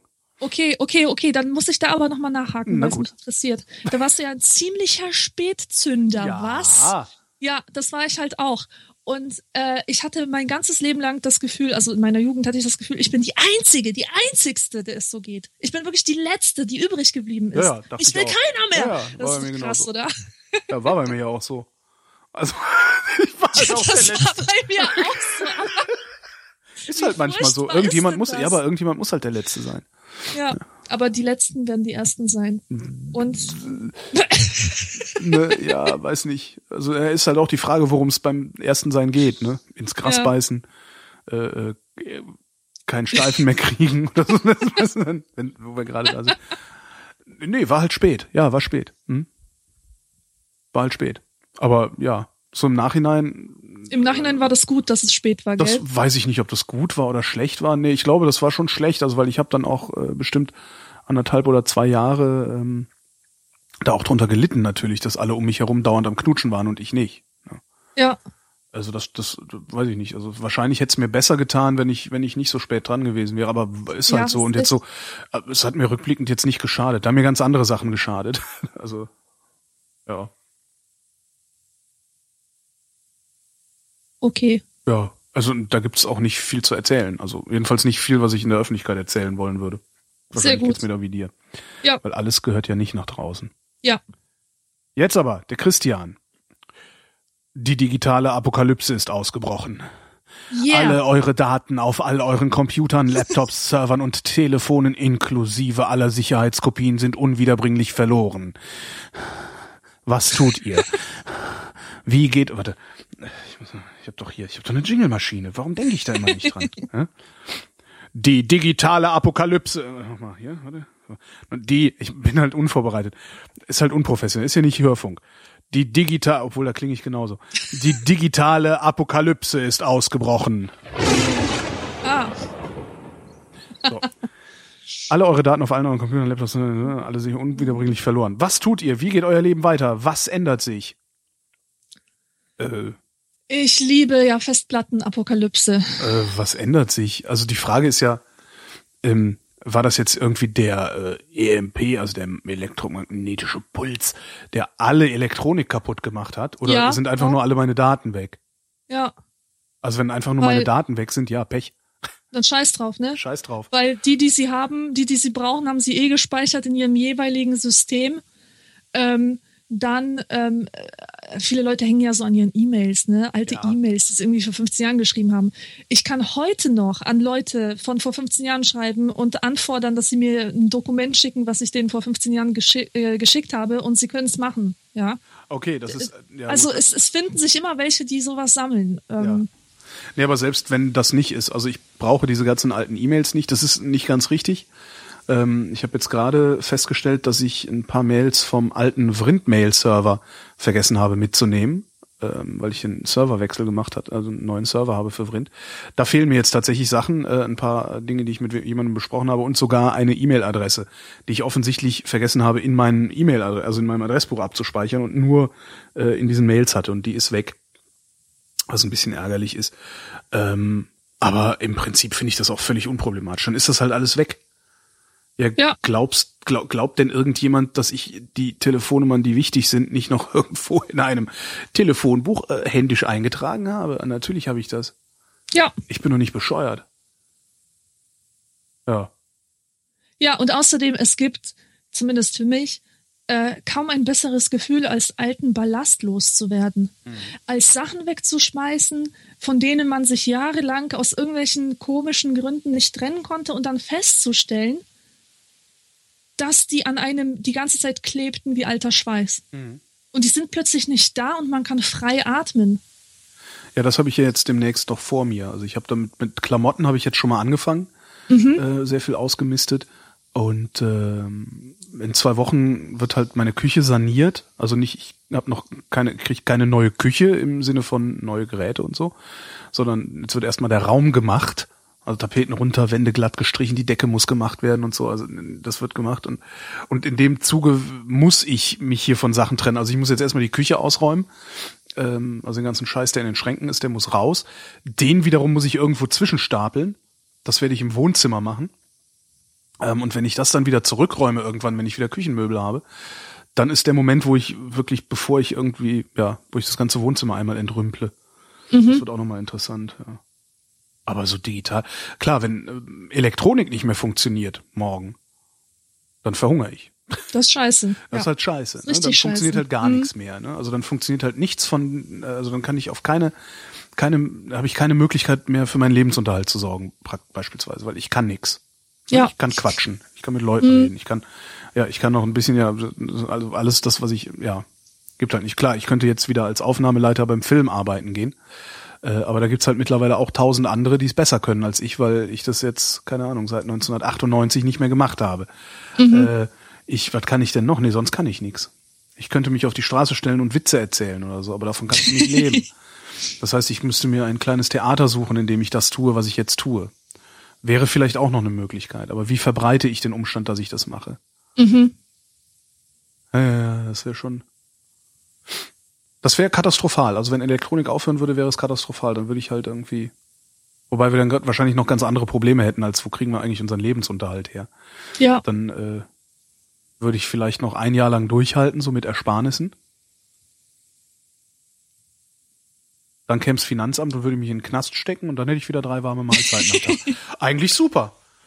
Genau, ich nehme einfach das Geld, was das Finanzamt normalerweise kriegt, davon lebe ich ein Jahr äh, und dann gehe ich in den Knast. Das mache ich, wenn die Elektronik ausfällt. Super. Und da werde ich dann eine Sexsklave von irgendwem. Reibe meinen Schwanz morgens immer mit Vanille ein. Oma. Mm.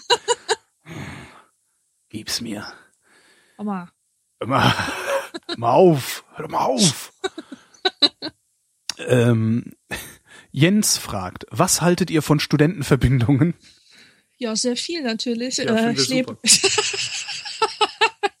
ich komme ja aus Marburg, also da habe ich ja gewohnt und das ist ja die Hochburg der Studentenverbindungen. Mhm. Und mein erster Wohnort neben der Bremsspur äh, hatten wir ja schon mal, ne? Mhm. Dieser, dieser Bikerladen da. Ähm, da war auch eine ähm, Burschenschaft gleich nebenan. Mhm. Und die sind jeden Donnerstagabend sturzbetrunken mit Nutten heimgekehrt. Ja, Ähm, ich meine, ich habe super. Super. krass, absolut Ich krass. Ich meine, das waren, das waren Nutten. Das Ja. waren keine BWL-Studentinnen oder so, sondern das waren Frauen in hochhackigen Schuhen mit diesen komischen Röhren, Minirücken und die waren bezahlt. Also da, ich, ich saß wirklich jedes Mal vorm Fenster, also in Patera habe ich gewohnt und ähm, hab gezittert vor Zorn und dachte nur, wie gut, dass keine Waffe im Raum ist. Wie gut, dass keine Waffe im Raum ist. Ich war so wütend, so dermaßen ähm, angewidert von diesen Typen. Und überhaupt haben die, ähm, haben die diese Noten wie Dreck behandelt. Ja, also daran schon konnte man erkennen, dass es keine Studentinnen sein konnten, weil sie es sich gefallen ließen. So Wahnsinn. Und dann das, ich auch Ich mal. finde super, Studentenverbindung. Ich wäre gerne in der Studentenverbindung, weil ich dann, dann hätte ich so eine kleine Enklave, in der ich irgendwie meinen ganzen Rassismus, meine ganze Ausländerfeindlichkeit, meine Menschenverachtung, meine Frauenfeindlichkeit ausleben könnte bis zum Umfallen. Alle würden mich auch noch total cool finden dafür und Ja. ich wäre die ganze Zeit besoffen. Das ist doch super. Und ich könnte in der Öffentlichkeit rumrennen und lustige Hüte und Schärpen tragen. Was will man denn mehr als Junge? Ja, Weißt, weißt du, den ganzen ich, Tag, den ganzen Tag, boah, ist das geil, den ganzen Tag saufen, ja, Ausländerhetze, ah! ja, boah, und hinterher, hinterher kriegst du noch einen Doktortitel und gründest so eine Partei wie der Herr Lücke. Das Ja, ist doch ist super. super. Was will man denn Ja. mehr? Ich wäre so gerne in der Studentenverbindung. ja. Ich Weißt bin du, ja was mal, ich es gibt in, in, in Bonn, Ähm, ja, ja. Na, na, du zuerst, ich dann später. in Bonn in Bonn ist meine Lieblings meine Lieblings Extended Frittenbude. Ja, in Bonn gibt es äh, also so Frittenbuden, äh, so Frittenbude mit so ein paar Tischen und draußen ein paar Tische und sowas. Äh, Bonner, äh, fall- falls ich falls wir Hörer Hörer und Hörerinnen in Bonn haben, die kennen das bestimmt. Ähm, ich lasse mich da auch gerne hin einladen. Äh, das ist Adi. Äh, Adi in der Südstadt, der Lené Ähm, Das ist so ein Laden, da gibt's halt Schnitzel in aller möglicher Ausprägung und auch Steak in allen möglichen Größen und ist irgendwie nett und lustig da. Und ähm, da in der Südstadt, da sind halt die ganzen Jura- und, und VWL-Studenten und so rennen darum. Und da gibt's halt viele so, ja, so Verbindungshäuser. Und ich bin mal irgendwann, bin ich mit, dem Auto meiner Mutter äh, dahin gefahren, ähm, also zu Adi, wollte da essen gehen, habe um die Ecke geparkt, äh, stehe äh, praktisch, also stehe am Straßenrand und äh, links von mir ist der Eingang zu einem Verbindungshaus. Ich guck so nach links, während ich die Tür aufmachen will, sehe, dass da irgendwie hier Burschenschaft Scheißlandia oder wie die immer alle heißen, äh, ist und im Tür aufmachen sage ich, na Heil Hitlerchen. Und wie ich das sage, geht über der Burschenschaft Scheiß Hose ja die Tür auf und ein Typ kommt raus und guckt komisch. Da habe ich mich gefreut. Ja, ich finde Burschenschaften total lächerlich. Also ich finde diese Typen lächerlich. Ja. Ich finde, die gehören verboten. Ähm, ja. Ich finde, deren Vermögen gehört eingezogen und an karitative, mhm. äh, idealerweise an Einrichtungen äh, verteilt, die sich mit Antidiskriminierung in jeglicher Form beschäftigen. Ähm, und im Übrigen gehört diesen Jungs der Arsch versohlt. Ja, so. absolut. Das Tragische ist, ich wäre gerne in einer Studentenverbindung oder in, wäre gerne in einer Studentenverbindung gewesen. So ehrlich bin ich wegen des Klüngels. Weil wenn du da drin bist und wenn du dir nichts zu Schulden kommen lässt, dann hast du es hinterher im Leben leichter. Weil die sich die guten Jobs zuschanzen. Das funktioniert. Ich kenne genug Leute, die in Verbindung waren und davon wirklich mehr als profitiert haben. Ähm, ist es dann nicht besser, wenn man sich um eine Begabtenstiftung oder sowas bemüht? Da gibt's auch gute Netzwerke. Ja, das stimmt. Das stimmt wirklich. Und das Problem ist auch, die, die Leute aus meinem Freundes- und Bekanntenkreis, die äh, in der Verbindung waren oder sind, man ist dann ja da drin, die sind wirklich weit von Diskriminierung entfernt und sowas. Und mhm. ich habe, ich verstehe bis heute nicht, und egal wie oft ich mit denen darüber rede, ich verstehe bis heute nicht, wie die das hingekriegt haben, diese kognitive Dissonanz zu ertragen, ja. da wirklich mit solchen Schnuller-Nazis saufen äh, bis zum Umfallen, also mit Schnuller-Nazis bis zum Umfallen zu saufen und gleichzeitig doch anständige Menschen zu sein. Das verstehe ich bis heute nicht. Das ist, äh, ja, ist mir wirklich ein Rätsel. Einer sagte mir mal, das Interessante beim Saufen ist, du lernst da, selbst sturzbesoffen, noch einigermaßen die Kontrolle über dich zu behalten. Das ist das, wo er sagt, das, das, hab das hat er beim Saufen in der Verbindung gelernt. Also er kann halt heute mit Geschäftspartnern saufen bis zum Umfallen. Er würde nie im Leben irgendwas Dummes unterschreiben oder Dummes sagen. Ja, na herzlichen Glückwunsch. Aber ja. Das ist, das ist irgendwie das, das ist, äh, weiß ich nicht. Also ich, ich war nie in einer Studentenverbindung, äh, sonst wüsste ich vielleicht, wie man die kognitive Dissonanz aussieht. Oder ich wäre heute halt so ein Typ wie ja, der Herr Lücke. Also. Ich verstehe diesen äh, Protest der Linken nicht, die ähm, wirklich als Hauptproblem der Burschenschaften betrachten, dass dort keine Frauen zugelassen sind. Ich ja. meine, weißt du, ähm, ich kann ja auch nicht in einen Grufti-Laden gehen und sagen, äh, Habt ihr keine Polohemden hier? Ja, ganz genau, ganz genau. So wie ich nicht mit einem orangefarbenen T-Shirt in eine Gothic-Disco gehe, gehe ich nicht als Frau oder will ich als Frau nicht in eine Burschenschaft und will als Burschenschaftler auch keine Frauen bei mir haben, ja. weil das ist ja dieser Herrenclub. Ist halt das ist so. ja per ja. Definition genau. so, ja. Und die, also ja, ja. komplett bescheuert. Ich meine, warum sollten auch noch Frauen sich diesem Irrsinn anschließen? Wir werden äh, übrigens jetzt sehr viele Kommentare bekommen von ähm, Burschenschaftlern, äh, die sagen, bei uns ist das nicht so. Ähm, ja, das ist nicht so, dass ähm, das überall nur Nazis sind und dass die überall nur rechtsradikale nee, und fremdenfeindlich sind. Da gibt's auch, auch völlig gemäßigte, blablabla. Und dann sag ich aber immer, ist mir scheißegal, ob ausgerechnet du in einem Nicht-Schnuller-Nazi-Verein warst. Burschenschaft ist Burschenschaft. Und genauso wie ich jede Kritik am öffentlich-rechtlichen Rundfunk hinzunehmen habe, weil ich da arbeite, auch wenn ich es vielleicht anders mache oder in anderen Bereichen arbeite, als denen, die kritisierungswürdig sind, muss ich muss muss, muss halt jeder Burschenschaftler das genauso abkönnen, dass die da, das ist ja, das das dieses Nazi-Ding, diese, diese, dieses Image, was die da haben. Mhm. Ich finde, da muss man halt mit leben können, wenn man sich in ein bestimmtes System begibt, und das muss man sich auch vorher überlegen. Ja. Man kann ja aufhören. Ich werde ja, ich bin ja auch nicht gezwungen, beim öffentlich-rechtlichen Rundfunk zu arbeiten. Und solange ich da arbeite, muss ich mir halt das Geheule über Rundfunkgebühren anhören. Fertig ja, aus. Da hast du recht.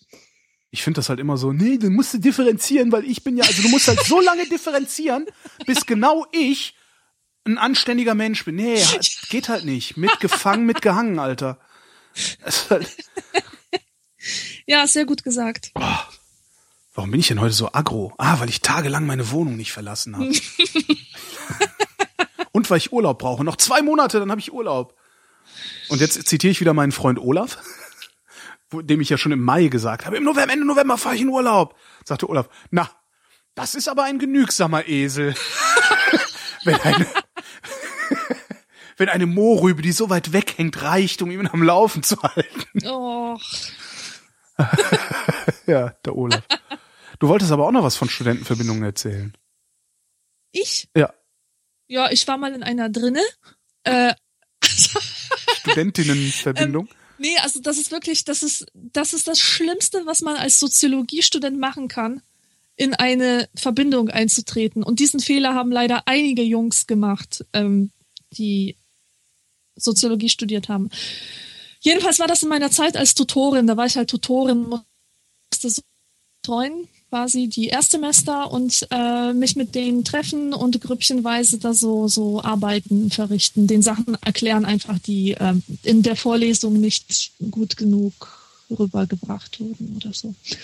Und da haben wir uns bei einem der Studenten getroffen und zwar in der Burschenschaft. Da drin, in dem mhm. Haus, im Keller. Oh Gott. Und das war so widerlich. Es, es war halt, ähm, na, so ein Jagdzimmer, weißt du? So dunkelgrünes Jagdzimmer mit ausgestopften Dingern an den Wänden. So mit Hirsch äh, Mit so. Tierköpfen, ja, ja, ganz ah. genau, ganz genau. Und äh, mit einer Bar, mit, mit so Schnitzwerk überall. Also die Atmosphäre war furchtbar, ganz, ganz grauslich. Und das war auch so eine Burschenschaft, die von sich sagt, dass sie nicht rechtsextrem ist, sondern tolerant und, und so, aber. Da sind sie ähm, irgendwie alle, ne? Ja, das sind sie dann alle, ja. Aber sorry, ich kann mich in so einem Raum nicht wohlfühlen, wo ich das Gefühl habe, da könnte jetzt äh, Hitler drin sitzen und sich wohlfühlen. das ist echt ein guter Maßstab eigentlich. Das ist ja. wirklich ein guter Maßstab. Ich kann mich in Räumen nicht wohlfühlen, in denen ich davon ausgehen muss, dass der Führer sich drin wohlgefühlt ja. hätte. Ja. Sehr gut, gefällt mir. Ja, und wie bist du dann da wieder rausgekommen? Ich dachte, die halten dann da auch Mädchen gefangen und so. Nein. nein, nein. Ich bin da ganz okay rausgekommen. Es war noch ein anderes Mädchen dabei und ähm, war kein Problem. Also wir hatten auch den Raum ganz für uns allein. Hm. Bei den, dieses, diesen Klüngel hätte ich halt trotzdem gerne, ne? So Burschenschaftsklüngel, mhm. das würde mir dann noch gefallen. Naja. Der Mirko fragt, wie geht man mit religiös verbrämten Familienmitgliedern um, die einen auch nicht mit ihrem irrationalen Glaubenssystem in Ruhe lassen wollen? Sie zu ignorieren feuert ihren missionarischen Eifer leider an. Ja, hm. auslachen. Es war die einzige Möglichkeit. Ich finde, Fundamentalisten muss man immer auslachen. Ja, das ist gut für die eigene Gesundheit. Ja, für, das ist auch gut für, ähm, das halt ist auch gut für, das ist auch gut für, für die Umstehenden, also für, ich sag mal, für die Orientierungslosen, weil ähm, die sich dann auch damit auseinandersetzen müssen, dass die Position des Fundamentalisten möglicherweise eine lächerliche ist. Ja. Weil in dem Moment, wo du die Position des Fundamentalisten anfängst zu diskutieren, legitimierst du seine Position als diskussionswürdig. Und das ist sie nicht. Genau, so ist es. Genau, so ist es. Man diskutiert mit Fundamentalisten niemals den Wahrheitsgehalt von Aussagen, oder die, die genau. Wahrheit überhaupt. Darum geht es denen ja gar nicht. Das ist ja der Fehler, den wir alle machen, dass wir versuchen, äh, mit ihnen zu diskutieren, um zur Wahrheit zu gelangen oder um sie äh, zu überzeugen von irgendwelchen objektiven Tatsachen. Aber deswegen, das ist nicht der Grund, weswegen sie mit uns diskutieren. Genau. Die wollen uns quasi nur ihre Werte aufdrücken und genau. äh, naja. Ja, vor allen Dingen aufzwingen. Also die, die Idee ist ja, dass sie uns zwingen, äh, ja. ihr Wertesystem anzunehmen, beziehungsweise sich unter ihre Herrschaft unterzuordnen. Ähm, da geht's halt nicht darum, dass da irgendwas verhandelt wird. Genau. Und gerade wenn es um Religion geht, äh, äh, da ist ja dann noch nicht mal innerhalb des Glaubenssystems, das Religiöse haben, ist ja sogar noch wenig Spielraum nur. Wenn es mit Esoterikern zu tun hast, ja gut, ne, wenn dann irgendwie was in deren Weltbild passt, dann holen die das halt noch mit rein. Heilsteine, Heilsteine, Ohrenkerzen nehmen wir auch noch. Ja. Aber wenn du mit jemandem, wenn du mit einem christlichen Fundamentalisten redest, der, äh, da, da, da kommt halt nichts rein oder raus, sondern das ist halt schon ein sehr, sehr geschlossenes, festes Weltbild. Ja. Verzeihung. Ja, wenn man, wenn man das in der Familie hat, ist schwierig. Also ich bin, ich bin echt froh, dass meine Kernfamilie äh, sehr frei denkend ist. Also da gibt es keine äh, religiösen Fanatiker. Ähm, sehr wohl aber unter den ähm, Verwandten in Polen, die aber wir nicht so oft sehen. Und damit kann man, muss man halt auch irgendwie umgehen. Und das kann man nur machen, indem man sich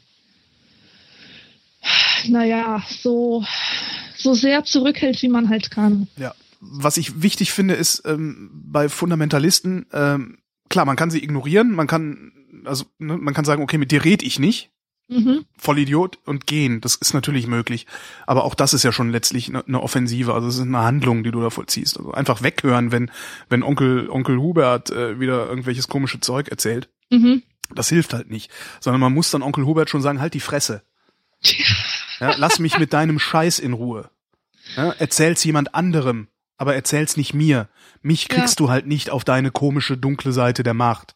Ja, Das ist eine Möglichkeit. Die andere Möglichkeit ist, sich darüber lustig zu machen, aber nicht Finger drauf zeigen und hahaha, ähm, sondern das muss dann schon ein bisschen, also da, damit auch irgendwie äh, Ruhe einkehrt, das muss schon ein bisschen feinfühliger sein. Also und gerade bei religiösen Fundamentalisten weiß man ja, was sie sagen werden. Die sagen ja nichts Neues, die erzählen ja seit hunderten von Jahren immer dasselbe. ja, Das heißt, man kann äh, deren Antworten schon einigermaßen vorwegnehmen und äh, dann da so ein bisschen mit rumtrollen. Ne? Und mhm. wenn die anfangen, die Bibel zu zitieren und mir zu erzählen, dass Homosexualität böse ist, weil es in der Bibel steht, ja, dann kannst du halt andere Stellen zitieren, die sagen ja, dass man, wen man alles erschlagen muss äh, Mhm. und so. Ne? Und dann halt fragen, ob man das dann auch machen soll. Und, nee, das musst du halt interpretieren. Ja, und warum das mit der Homosexualität nicht?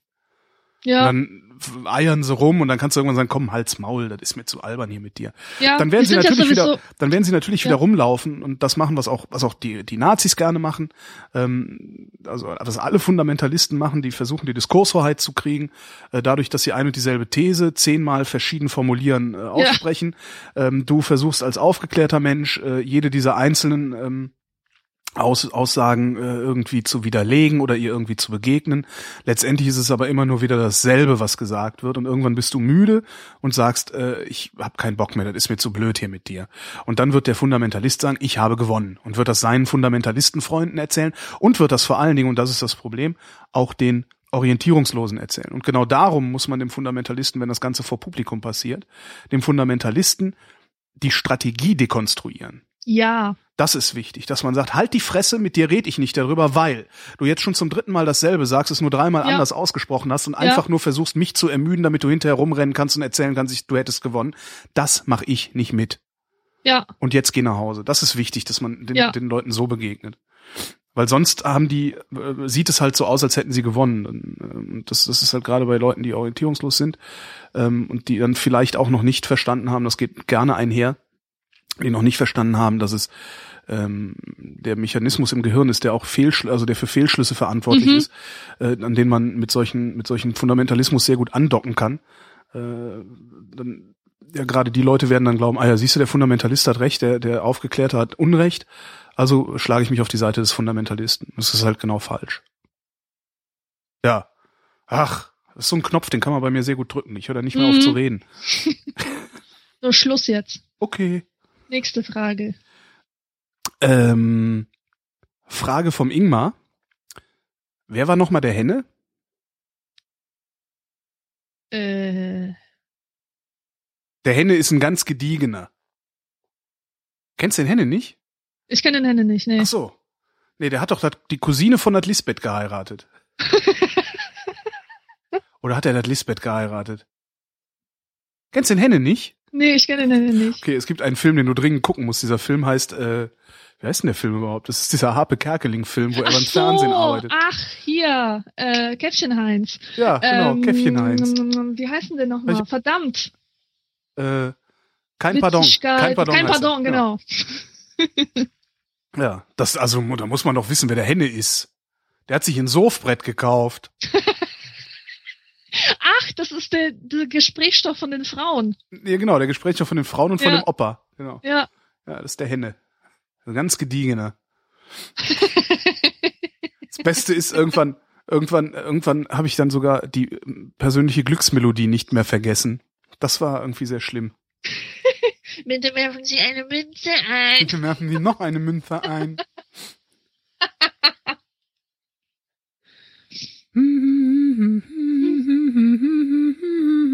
So geht die persönliche Glücksmelodie. Der Martin möchte wissen, ui, warum werden Tiere mehr oder weniger selbstverständlich eingeschläfert, Menschen aber nicht? Das ist eine gute Frage und ich würde jetzt gerne ein bisschen rumnörden. Ja, nörde mal rum. Ich möchte dazu zwei Beispiele erzählen aus Game of Thrones. Und zwar, es gibt nämlich da zwei Fälle, wo man über Sterbehilfe sprechen könnte.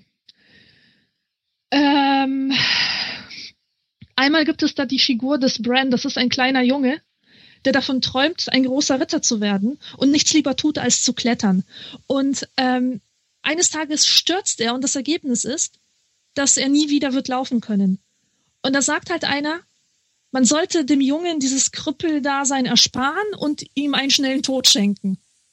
Und wenn wir so etwas hören, also wir so als, als Zuschauer, denken wir, Moment mal, wie kann denn das sein? So, also man empört sich da sofort, weil mhm. ähm, ist sein Leben jetzt wirklich sinnlos, nur weil er seine Beine nicht benutzen kann? Was ist denn mit seinen geistigen Fähigkeiten? Wenn er nicht ein großer Kämpfer werden kann, vielleicht kann er dann ein Gelehrter werden und äh, halt dennoch ein befriedigendes Leben führen. Das ist also der erste Fall. Dann sagen wir halt völlig klar, dass man einen Menschen nicht töten darf, äh, nur weil er nach einem Unfall eine Behinderung hat. Der ist ja noch jung, hat viel vor sich. Die Lebensqualität ähm, hängt nicht davon ab. Also oder, oder jedenfalls es, es ist nicht an uns zu bestimmen, was seine Lebensqualität ausmachen wird. Doch ist es.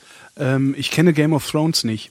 Ähm, also ich habe davon zehn Minuten gesehen, habe mir gedacht, wenn er in Fällen auf Pferden, ja, ja, geh weg. so ist, ist, ist es doch an uns. Und zwar ist es immer die Frage, in welchen, also was, was ist der gesellschaftliche Kontext, in dem sowas formuliert wird? Exakt, deswegen will ich jetzt auch sofort das, das nächste Beispiel okay. bringen.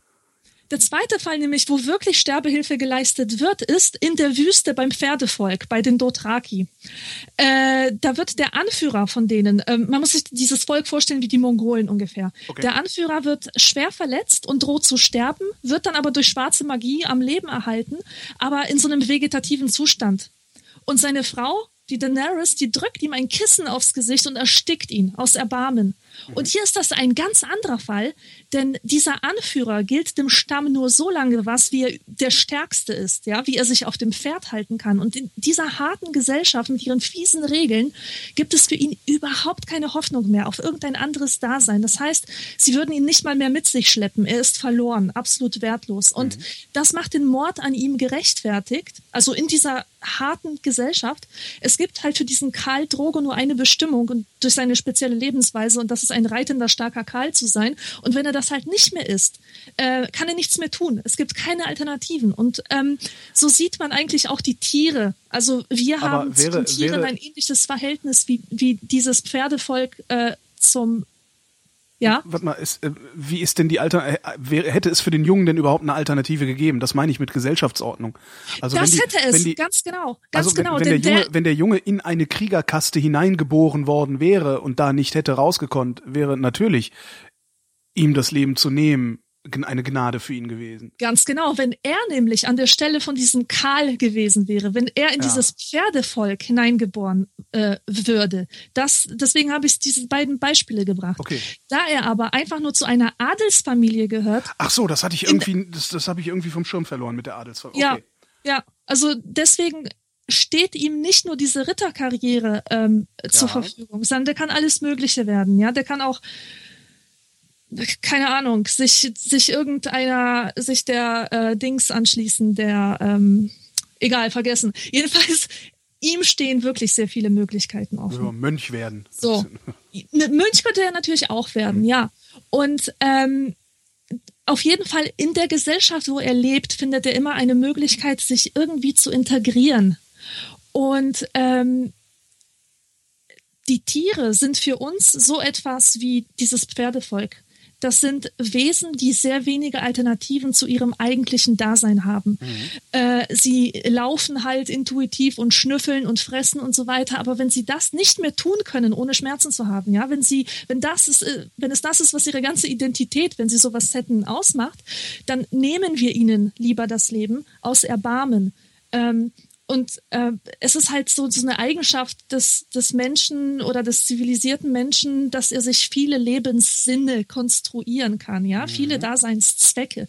Und das kann ein Tier eben nicht. Und deswegen ist es ein so großes moralisches Problem, äh, Sterbehilfe zu leisten. Wenn man eben nicht einfach sagen kann, äh, okay, äh, äh kann halt nicht fressen, ähm, muss man sterben lassen. Du gehst jetzt davon aus, dass ausschließlich fremdbestimmt äh, das Leben genommen wird, ne? Also du gehst jetzt nicht davon aus, dass jemand sagt, so ich mag nicht mehr, äh, gib mir mal hier äh, äh das Zeug, ich trinke das und dann bin ich weg. Weil das ist ja auch was, was wir den Leuten noch nicht mal zugestehen. Ja, ja. Ne? Ja, das, das, das finde ich wiederum sehr schade. Ja, ja das, damit habe ich ein sehr großes Problem, dass wir, dass wir es auch selbst selbst Mord nennen, weil ich finde das keinen Mord. Ähm, äh, wie, hast du hast du eine Idee, wie wir es lösen könnten? Also weil, weil Sterbehilfe ist ja das das das ist ja ein Thema und äh, das ist ein Riesenthema, für das es keine Lösung bislang gibt. Das müsste wahrscheinlich dann auch von Fall zu Fall äh, von irgendwelchen Gremien verhandelt werden, oder? Ja. Also oder will man die Verantwortung dem einzelnen Arzt überlassen? Jetzt müsste man mal mit einem Arzt reden, der stets und ständig Ja. damit zu tun hat, dass ihm die Leute wegsterben und sowas. Ja. Ein Intensivmediziner. Ja, das Problem ist ja auch immer so der Missbrauch, ne? Also die Gefahr des Missbrauchs. Ich glaube, die ist, die, die kann man, das kann man, äh, das kann man äh, regeln. Also Ja. das kriegt man irgendwie hin, so, ja, ja, das ist, das weiß ich nicht, irgendwie sowas wie, äh, niemand, der in diesem Krankenhaus arbeitet, darf auch nur irgendwas erben von demjenigen, dem da äh, Sterbehilfe geleistet wurde, oder irgendwie Okay. sowas, weißt du? Ja. Weil das ist ja Missbrauch, Missbrauch passiert ja entweder, weil sie verrückt sind, ne, das sind dann diese Todesengel, diese Krankenschwestern, von genau. denen man immer mal wieder liest. Ja. Aber die machen das sowieso. Und alles andere, äh, alles andere ist ja Gier. Ja, der Missbrauch passiert ist ja Gier. Also das und und ich glaube, Gier kann man ganz gut in den Griff kriegen, indem man ein Regelwerk aufsetzt. Aber die Frage ist halt, du kriegst halt Moral, also vor allen Dingen persönliche Moral, nicht in den Griff, indem du ein Regelwerk aufsetzt. Klar, man kann das machen. Adolf Eichmann beweist, wie das geht. Ja? Ne, der hat halt einfach, ne, wieso, nur mein Job gesagt.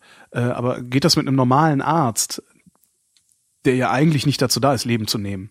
Geht das auch? Also kann man einem Arzt das zumuten oder können Ärzte, die vielleicht sowieso den Menschen, der da vor ihnen liegt, viel stärker als, als, wie soll ich sagen, als Mechanismus oder als, als, als Automaten begreifen, könnte ich mir vorstellen. Ich glaube, man muss, wenn man, wenn man Arzt ist und viele Menschen behandelt, die dann auch sterben, glaube ich, muss man vom Menschen etwas zurücktreten und sagen, okay, das ist jetzt nur noch ein Automat. Ich messe dem jetzt mal weniger Persönlichkeit bei als vielleicht äh, meiner Frau oder sowas. Kann der das ertragen? Und das muss man wirklich solche Ärzte fragen. Kann er das ertragen? Jeden Tag die Entscheidung darüber zu treffen, du, du stirbst, du, du stirbst nicht. Ja, Also, das fände ich interessant. ja. Oder anders gefragt, unter welchen Bedingungen können wir es ihm erträglich machen? Mhm. Weil es einfach verbieten löst das Problem nicht. Ja. Mhm. Ja, und äh, sich selber das Leben zu nehmen, sollte man jedem zubilligen und auch irgendwie, Ja, das finde ich auch. Vor allen Dingen ermöglichen auch. Also, dass das nicht so ein, das ist ja auch immer sowas, was im Verborgenen stattfindet, was Ja. heimlich stattfindet, was, was schmuddelig ist, ne? Das ist so im Wald aufhängen, vor die Ja, Bahn ja, ja, werfen, genau, diesen ganzen Kram. genau. Dass man das nicht irgendwie, dass, dass wir da nicht einen vielleicht erwachseneren Umgang mitfinden, Ja. finde ich sehr schade. Ja. Naja. Der Sebastian wüsste gerne. Hm. Hatten wir die Frage schon, die kommt mir so bekannt vor. Was passiert im richtigen Radio eigentlich, wenn der Moderator plötzlich einen Schluck aufbekommt? Äh, nö, ich kann mich nicht dran erinnern, dass wir die gehabt hätten. Dann spielt's halt Musik, bis der Schluck auf weg ist. Also das ist halt das Privileg, das äh, die Kollegen haben, die äh, im Tagesprogramm arbeiten und Sendungen machen, in denen nicht so viel geredet werden muss. Oder darf. Ähm, sonst hast du halt ein Problem. Also es gibt halt die Möglichkeit, den äh, auch wegzumachen. Also wenn du einen Schluck auf hast, ähm, das ist ja eine, eine unkontrollierte Zwerchfellkontraktion. Ähm, den kriegst du halt in den Griff, wenn du sehr tief einatmest, also in, also ich sage immer in den Arsch atmen. Ja, also du kannst, du kannst ja in die Lunge atmen, du kannst auch ins Bauch, Ja. in den Bauch atmen und äh, ähm, ja, und einfach, wenn du dir einfach so, so das bildlich vorstellst, als würdest du nicht in den Bauch, sondern in den Arsch atmen, also so tief wie es geht. und dann so langsam wie möglich ausatmest durch den Mund. Also so richtig, als würdest du so pfeifen wollen, nur halt ohne Pfeifen. Ähm, dann ist in der Regel der Schluck auf weg. Mhm. In der Regel. Ähm, und wenn du so im Studio bist und äh, da alleine bist, dann hast du halt auch niemanden, der dich doof anguckt, weshalb du wieder lachen musst, weshalb du wieder Schluck aufkriegst. Und von daher geht das eigentlich. Ich hab's, ich hab's mal gehabt, ich habe, glaube ich, mal zweieinhalb Stunden lang während einer Sendung oder sowas einen Schluck aufgehabt. Also es hat nicht Ach mehr du aufgehört. Scheiße. Und wir waren aber zu zweit im Studio und dann war das halt der Running Gag für die nächste Zeit. Ja. Also da, ja, im Zweifelsfall einen Gag draus machen. Kannst halt machen, wenn du bei so einem, bei so einem äh, frischen Sender wie Fritz bist. Kannst du natürlich nicht machen, wenn du bei so einem Sender bist, der sich für wahnsinnig erwachsen hält und äh, Deutschlandfunk oder so. ja gut, da, da ist es nochmal was anderes. Nee, Ich meine, diese ganzen anderen Sender, die, die immer so tun, als gäbe es keine Missgeschicke. Mhm. Also die tun ja immer so gel- geleckt und als wäre alles total, alles total easy und würde alles super funktionieren. Und das, äh, da wird's dann schwierig, sich da Ja. rauszumogeln und eine Nummer draus zu machen. Ich hab, woher kriegt man eigentlich Schluck? Oh, woher kriegt man das? Das frage ich mich gerade. Ich, Ich, hab das sehr weiß es nicht. Ich habe ich hab das manchmal oft und manchmal selten. Ich weiß auch nicht, woran das liegt. Das ist ja, wenn Luft in die Speiseröhre kommt oder so. Oder anders? Nee, Nee. keine Ahnung. Das ist irgendwie, nee, Luft in der Speiseröhre ist dann Rülpsen. Okay. Sauerstoffmangel? Ich habe keine Ahnung. Ich glaube, das ist Sauerstoffmangel. Mhm. Ähm, was mir jedenfalls immer hilft bei Schluckauf, das ist ein Trick, den hat bis jetzt nur ein einziger Mensch äh, mir übermittelt. Und das ist, man nimmt einen Schluck Wasser, Mhm. beugt sich dann hinunter und im gebeugten Zustand schluckt man es. Mhm. Das hilft immer. Das hilft sofort. Also beugen im Sinne von äh, nach vorne beugen. So. Nach einfach. vorne beugen, ganz genau. Ja, ja. Nach vorne beugen, die Arme hängen lassen und so den Schluck schlucken. Ich weiß nicht, wie Warum genau das funktioniert, aber ich, ich überlege gerade, ob das wahrscheinlich irgendwie auch mit der Muskulatur zusammen. Ne? Mhm. Ja, der Nico wüsste gerne, wie verbringt man Zeit mit guten Freunden, die entweder wesentlich weniger oder wesentlich mehr Geld haben als man selbst? Einladen, einladen lassen, kleinster gemeinsamer Nenner, irgendwas dazwischen? Wie macht man das? Das ist eine sehr gute Frage. Ähm also ich finde, wer Geld hat, sollte für denjenigen verantwortlich sein, der eingeladen wird und der kein Geld hat.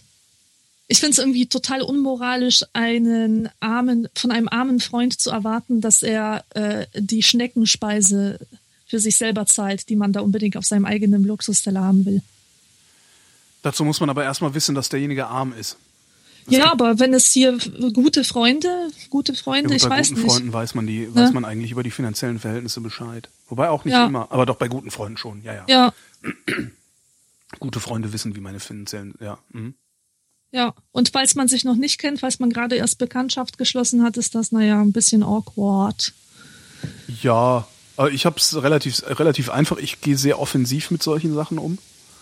Also alles, was irgendwie unangenehm werden könnte, äh, spreche ich sofort an. Und teilweise auch so, dass es für andere unangenehm ist, also weil die es nicht gewohnt sind, über solche Dinge dann auch offen zu sprechen.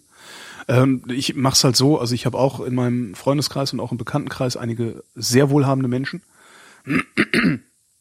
Und äh, wenn wir dann unterwegs sind und ausgehen, gibt's halt irgendwann auch den Moment, wo ich einfach dann auch wirklich sage, so Alter, sorry, aber äh, ich kann dich jetzt nicht zum Essen einladen, geht nicht. So, Ja, weil es ist nicht genug Geld da. Und Ja. beispielsweise, das, das finde ich auch überhaupt nicht schlimm und das hat bisher auch niemand anstößig gefunden, interessanterweise. Also und ja, was, was viel schlimmer ist, weil das, ähm, also sagt ein Freund von mir, der, ein wohlhabender Freund von mir, der sagt halt auch immer, äh, viel schlimmer ist, wenn du versuchst mitzuhalten, um jeden Preis, weil ich merke sowieso, dass du das nicht kannst. wie, wie meinst du das? Naja, ver versuchen, Ach so, weißt du, wenn- mit, wenn- mitzuhalten. So, wenn ja, er einen Hunderter ja, ausgibt, ja. gebe ich halt auch einen Hunderter aus. Ja, ja, so, ja. und er sagt halt, ich merke sowieso, dass du das eigentlich gar nicht kannst. Also, Ja. weil du riechst, also du hast halt einen anderen Stallgeruch. ne? Also Mhm. das ist halt äh, wohlhabendes, wohlhabendes, also altes Geld auch noch. Er sagt halt, du kannst halt gar nicht mithalten. Und vor allen Mhm. Dingen, was ich auch festgestellt habe, ist, wenn es jetzt nicht, ich kenne kaum Neureiche. Kenne ich Neureiche? Nee, eigentlich nicht. Ich kenne nur Altreiche. Ähm, die, die sind ja gar nicht so, dass sie Schnecken essen. Ja? Weil die sind nämlich, so, die haben so viel Geld, weil sie wenig ausgeben und nicht, weil sie viel einnehmen. ja, ja, ja. So, das, äh, das heißt, in, meistens ist es so, dass mit meinem, mit meinem, wie, was, was, wie nennt man denn das, was ich bin, so mit meinem Mittelklasse-Einkommen, das ich habe, oder Mittelschichtseinkommen, ähm, bin ich wesentlich konsumfreudiger als äh, die wohlhabenden Freunde, die ich habe. Das ist eigentlich nochmal interessant. Ja, Na klar, die haben halt, äh, bei denen merkst du es dann halt am Anzug. Ne? Ich habe halt einen Anzug für 500 Euro, die haben einen für 1500. Das ist halt dann schon mal ein Unterschied nochmal. mhm. Ich habe noch nicht mal einen für 500 Euro. ich find's richtig schlimm, wenn der eine großzügig ist und der andere geizig. Also ich Mhm. hatte nie viel Geld, aber ich habe stets gern gegeben und für andere ausgegeben. Und das ist mir, Je weniger man hat, desto großzügiger wird man. Ich glaube, das stimmt, ja. ja. Also das ist mir jedenfalls ein Grundbedürfnis und ein Herzenswunsch. Aber ähm, diese Selbstlosigkeit, die gibt's irgendwie nicht. Die ist, die, die ist nicht in in Deutschland. Ja, äh, das habe ich ganz früh schon gemerkt, dass man hier irgendwie alles eins zu eins äh, mhm. begleichen muss. Du schuldest, Immer. du schuldest mir noch eine Zigarette. Ja, ganz Solche genau. Sachen hört man manchmal. Ja, ja. ja. Und äh, wenn ich jemandem ein, ein Abendessen spendiere, dann nicht, damit er mir beim nächsten Mal ein Abendessen zurückspendiert. Mhm. Ja, mir ist es völlig egal, wann und wie und ob er sich revanchiert, meinetwegen gar mhm. nicht. Aber trotzdem, wenn ich mal in Not bin und derjenige zeigt mir demonstrativ seinen ganzen Geiz, obwohl ich ihn fünfmal eingeladen habe. Ja. Und zwar seinen emotionalen Geist, ja, dass er eben nicht zehn Minuten hat äh, oder oder mir eben nicht eine von seinen letzten drei Zigaretten gibt. Mhm. Äh, da werde ich richtig wütend. Ja. Also, ja, weil dann, und, das, und, weil dann das Prinzip nicht funktioniert. Ne? Also ich ja. mache das halt auch. Ich habe halt auch vor allen Dingen, wenn ich, ich habe auch in meinem Freundeskreis Leute, die nicht so viel Geld haben. Ich habe auch welche, die sind bisweilen pleite. Die lade ich dann auch ein, auch offensiv, weil ich genau weiß, denen ist das unangenehm. Ja. Und die würden im Leben nicht fragen. Also sage ich halt, ja, scheißegal, hier, komm. Ich weiß, dass du gerade nichts hast, hier, nimm. Ja. Ja, hier, dann nimm halt. Ne, warum sollst du denn jetzt den billigen Wein trinken, noch den teuren? Was soll denn der Scheiß jetzt? Du willst doch einen ordentlichen Wein trinken, weißt du so. Ja. Ähm, das mache ich natürlich äh, in der in der äh, wahrscheinlich naiven Hoffnung, dass wenn es mir mal schlecht geht, wiederum jemand anders da ist. Ja. Weil ich ja mit gutem Beispiel vorangegangen bin, so irgendwie. Ja. Also ja, du schlägst ja zwei Fliegen mit einer Klappe. Du machst jemandem eine Freude. Ja, das ist ja genau. sowieso schon mal super. Sachen verschenken ist halt immer super, äh, weil Leute, die was geschenkt kriegen, freuen sich immer darüber. Und das ist dann so das, das, das, das, das unterschwellige Ding dabei, dass ich denke so, ja, und damit äh, äh, zeige ich der Welt, dass, wie eine bessere Welt aussehen könnte, nämlich wenn die, die genug Ja. haben, denen, die nix haben, was abgeben. Genau. Aber das ist unterschwellig, nicht wahr? Und ich habe Ja, das. Gefühl, äh, das wird einem oft hier als Hauptmotiv unterstellt, Nee. Das dass man ein Geschenk nur deswegen macht, um ihn emotional zu erpressen oder damit man ihn irgendwie an sich bindet, indem man äh, Erwartungen schafft, äh, ich meine, indem man, indem man Erwartungen an ihn stellt, ja. Mhm. Äh, das ist so dieser eins zu eins Geiz, der mich dermaßen krank macht. Ähm, das kann ich dir gar nicht sagen, wie sehr mich sowas aufregt. Ja, kann Ich kenne nachvollziehen. dieses, dieses Denken überhaupt nicht. Und es ist so schwer für manche Leute zu begreifen, dass man auch etwas geben kann, ähm, aus purer Freude am Geben Ja. und aus purer Freude am Freude, äh, an der Freude des anderen. Ja. Ja, ja, ja, verstehe ich auch nicht. Das ist krass. Ich kriege so oft. Ich also ich frage mich immer, haben diese Leute noch nie selber diese Erfahrung gemacht, dass das Geben seliger denn Nehmen ist? Kennen die diese Erfahrung nicht oder, oder warum ist das, wa- warum benehmen sie sich so? Keine Ahnung. Passt, passt halt Naja. auch nicht zum Zeitgeist, ne? Ja, stimmt.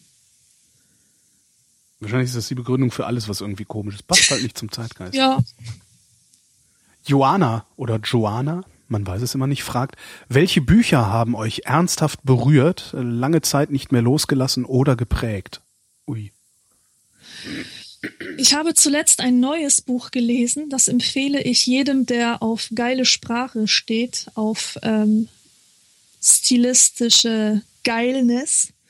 Dieses Buch heißt Fünf Kopeken und ist von Sarah Stricker. Und das ist wirklich ein Wahnsinnsbuch. Äh, man kennt ja so diesen Klischeesatz, mit dem viele Bücher beginnen, meine Mutter war sehr schön. Ne? Und,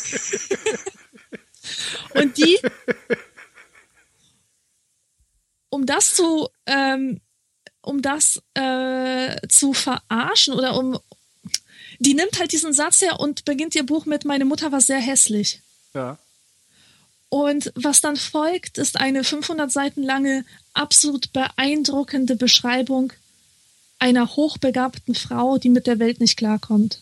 Das klingt gut. Ähm, nämlich, das ist dann halt ihre Mutter, ja. Und die ja. ist psychologisch so dermaßen intensiv und, und scharfsinnig unterwegs. Ähm, also ich komme zu manchen Formulierungen immer wieder zurück, jetzt zwei Wochen, nachdem ich das Buch ausgelesen habe. Und äh, ich bin einfach noch hin und weg von dem Buch. Also ich, man sollte es vielleicht nicht lesen, wenn man auf Action steht oder auf äh, irgendwie, dass da viel passiert. Es ist auf jeden Fall sehr viel innere Handlung da. Und Aha. wie diese Frau beschrieben wird, ist wirklich der Wahnsinn. Ich habe es mal auf meine Wunschliste getan. Mal gucken, was passiert. Äh. Aber ja, ähm, ich habe ich hab das, also ich habe das so gar nicht.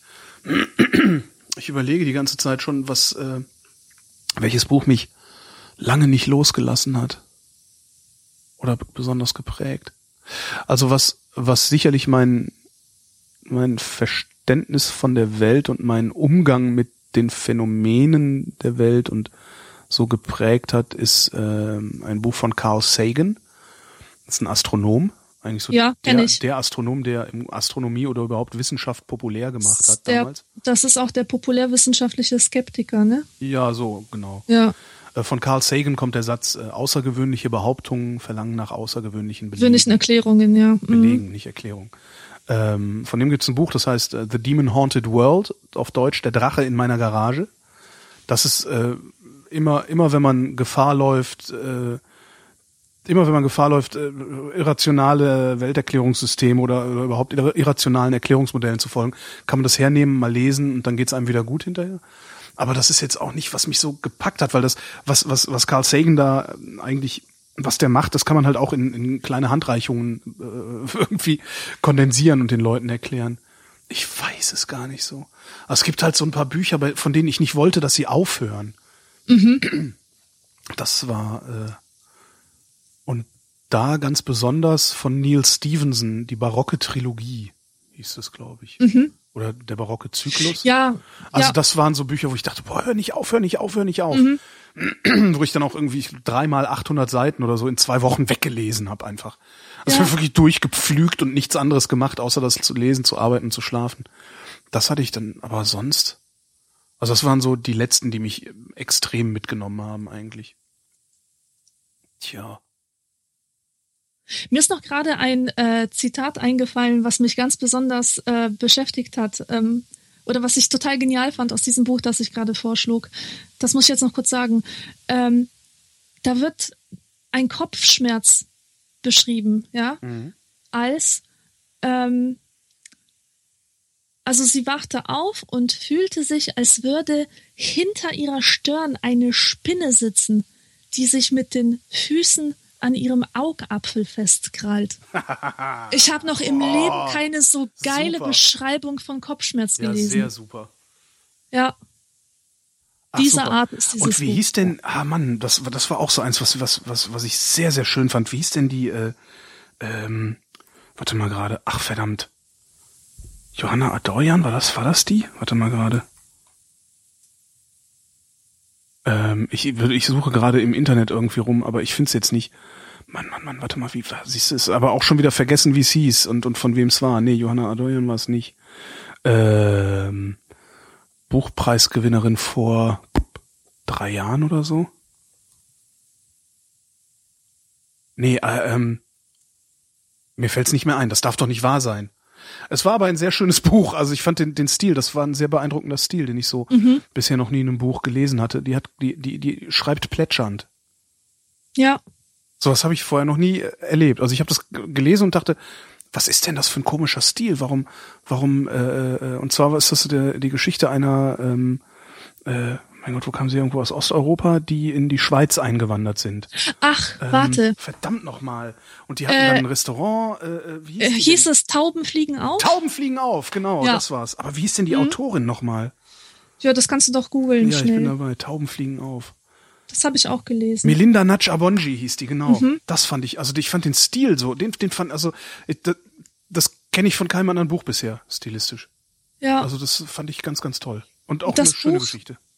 Das Buch fand ich die ersten 20 Seiten oder so sehr schön und dann wurde es irgendwie, ich weiß nicht, ich habe es nicht zu Ende gelesen, Oh. weil es mir, ich glaube, ich das, was du als äh, plätschernd äh, bezeichnest, würde ich als dahin plätschernd äh, bezeichnen. Ah, okay, das fand also, ich aber gerade gut irgendwie daran, Mhm. weil das, ja, fand ich halt gut. Ja. Und so ein paar Bücher von, von äh, Murakami finde ich gut. Aber Mhm. das hat alles auch so nicht, nicht in besonderer Weise ja, äh, und lange Zeit nicht mehr losgelassen. Das habe ich eigentlich gar nicht. Nee. ist halt eigentlich auch die Frage nach dem Buch, was du mit auf eine einsame Insel nimmst. Was, oh, was ich, was auch ähm, wirklich sehr bemerkenswert ist, wo ich heute noch drüber nachdenke, obwohl es auch schon wieder, ich glaube, vier Jahre her ist oder so, dass ich es gelesen habe. Nichts von Ludger Lütgehaus. Ähm, das ist, äh, was irgendein, irgendeine Kritik hat geschrieben, das sei ein philosophisches Schelmenstück. schön. Der, der, der argumentiert hat auf, ich glaube, 650 Seiten, ähm, dass nichts besser ist als etwas. Mhm. Also nicht, also nicht, nicht das, nicht, dass das nichts besser ist als etwas, sondern nichts. Also es ist ganz lustig und da muss ich heute oft noch drüber nachdenken, weil ich das glaube ich, äh, obwohl ich da schon recht lange drüber nachdenke und immer, also immer mal wieder, natürlich nicht am Stück, recht lange schon drüber nachdenke, es immer noch nicht wirklich begriffen habe, was der von mir wollte, aber das war wirklich beeindruckend. Ja. Ja. Sonst Buch für die einsame Insel halt. Ne? Das ist halt wirklich die Frage. Oder wäre es eh die Bibel? ähm, der Sebastian wüsste gerne. Wer hat die Kokosnuss geklaut? Der Aff. Ist, äh, hab, das ist wahrscheinlich irgendeine kulturelle Referenz, die mir völlig fremd ist, oder?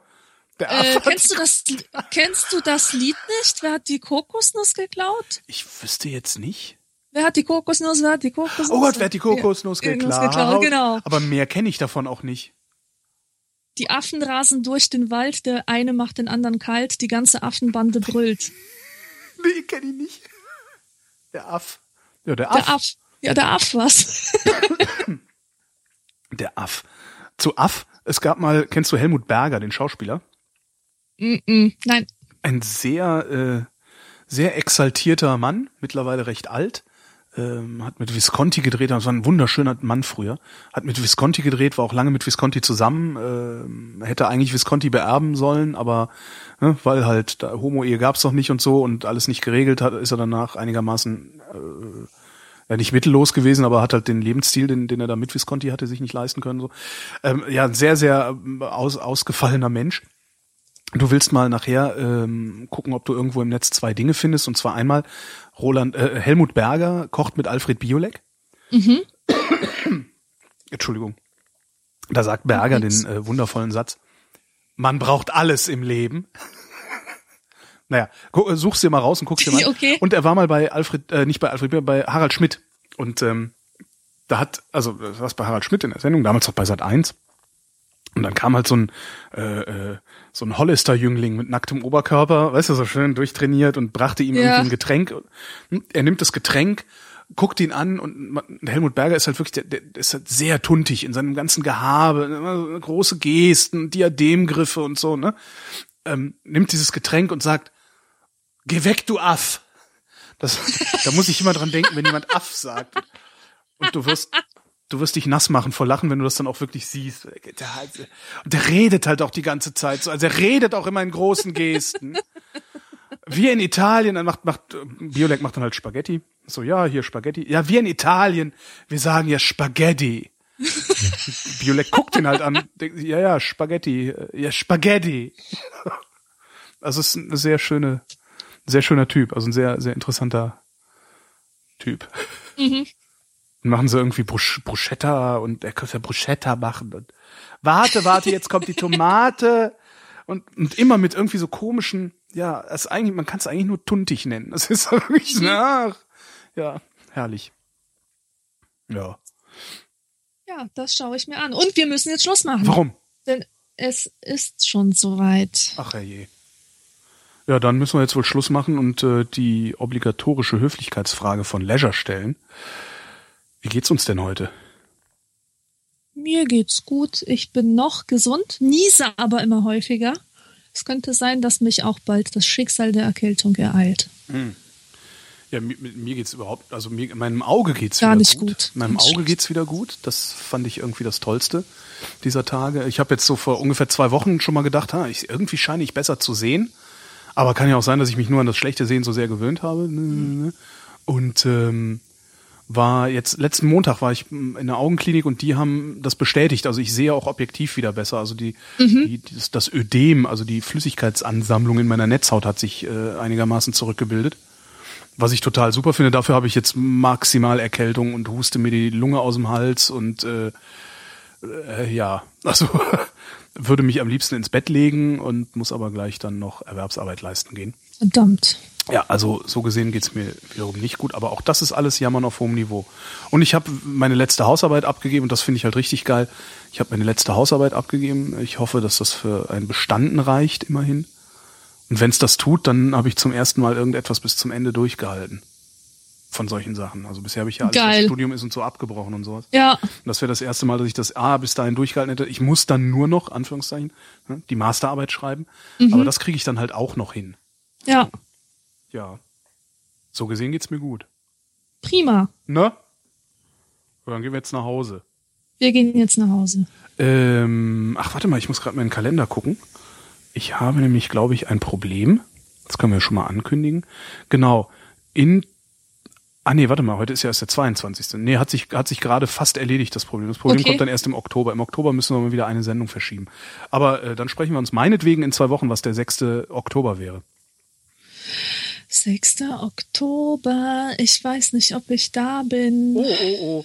Dann Aber äh, wahrscheinlich schon. Ja, nee, ja. nächste Vrindheit nach Nee, Ankündigung. lassen, lassen wir einfach 6. Oktober. Es, es wird schon klappen. Und wenn nicht, dann äh, werden wir das ja auch früh genug bekannt geben. Ja, Ähm, Alex, ich danke dir. auch ich danke dir und, Und der wir Hörerschaft. danken euch für die Aufmerksamkeit. Und Tschüss. das Outro kommt. Warum kommt das Outro nicht? Da kommt's.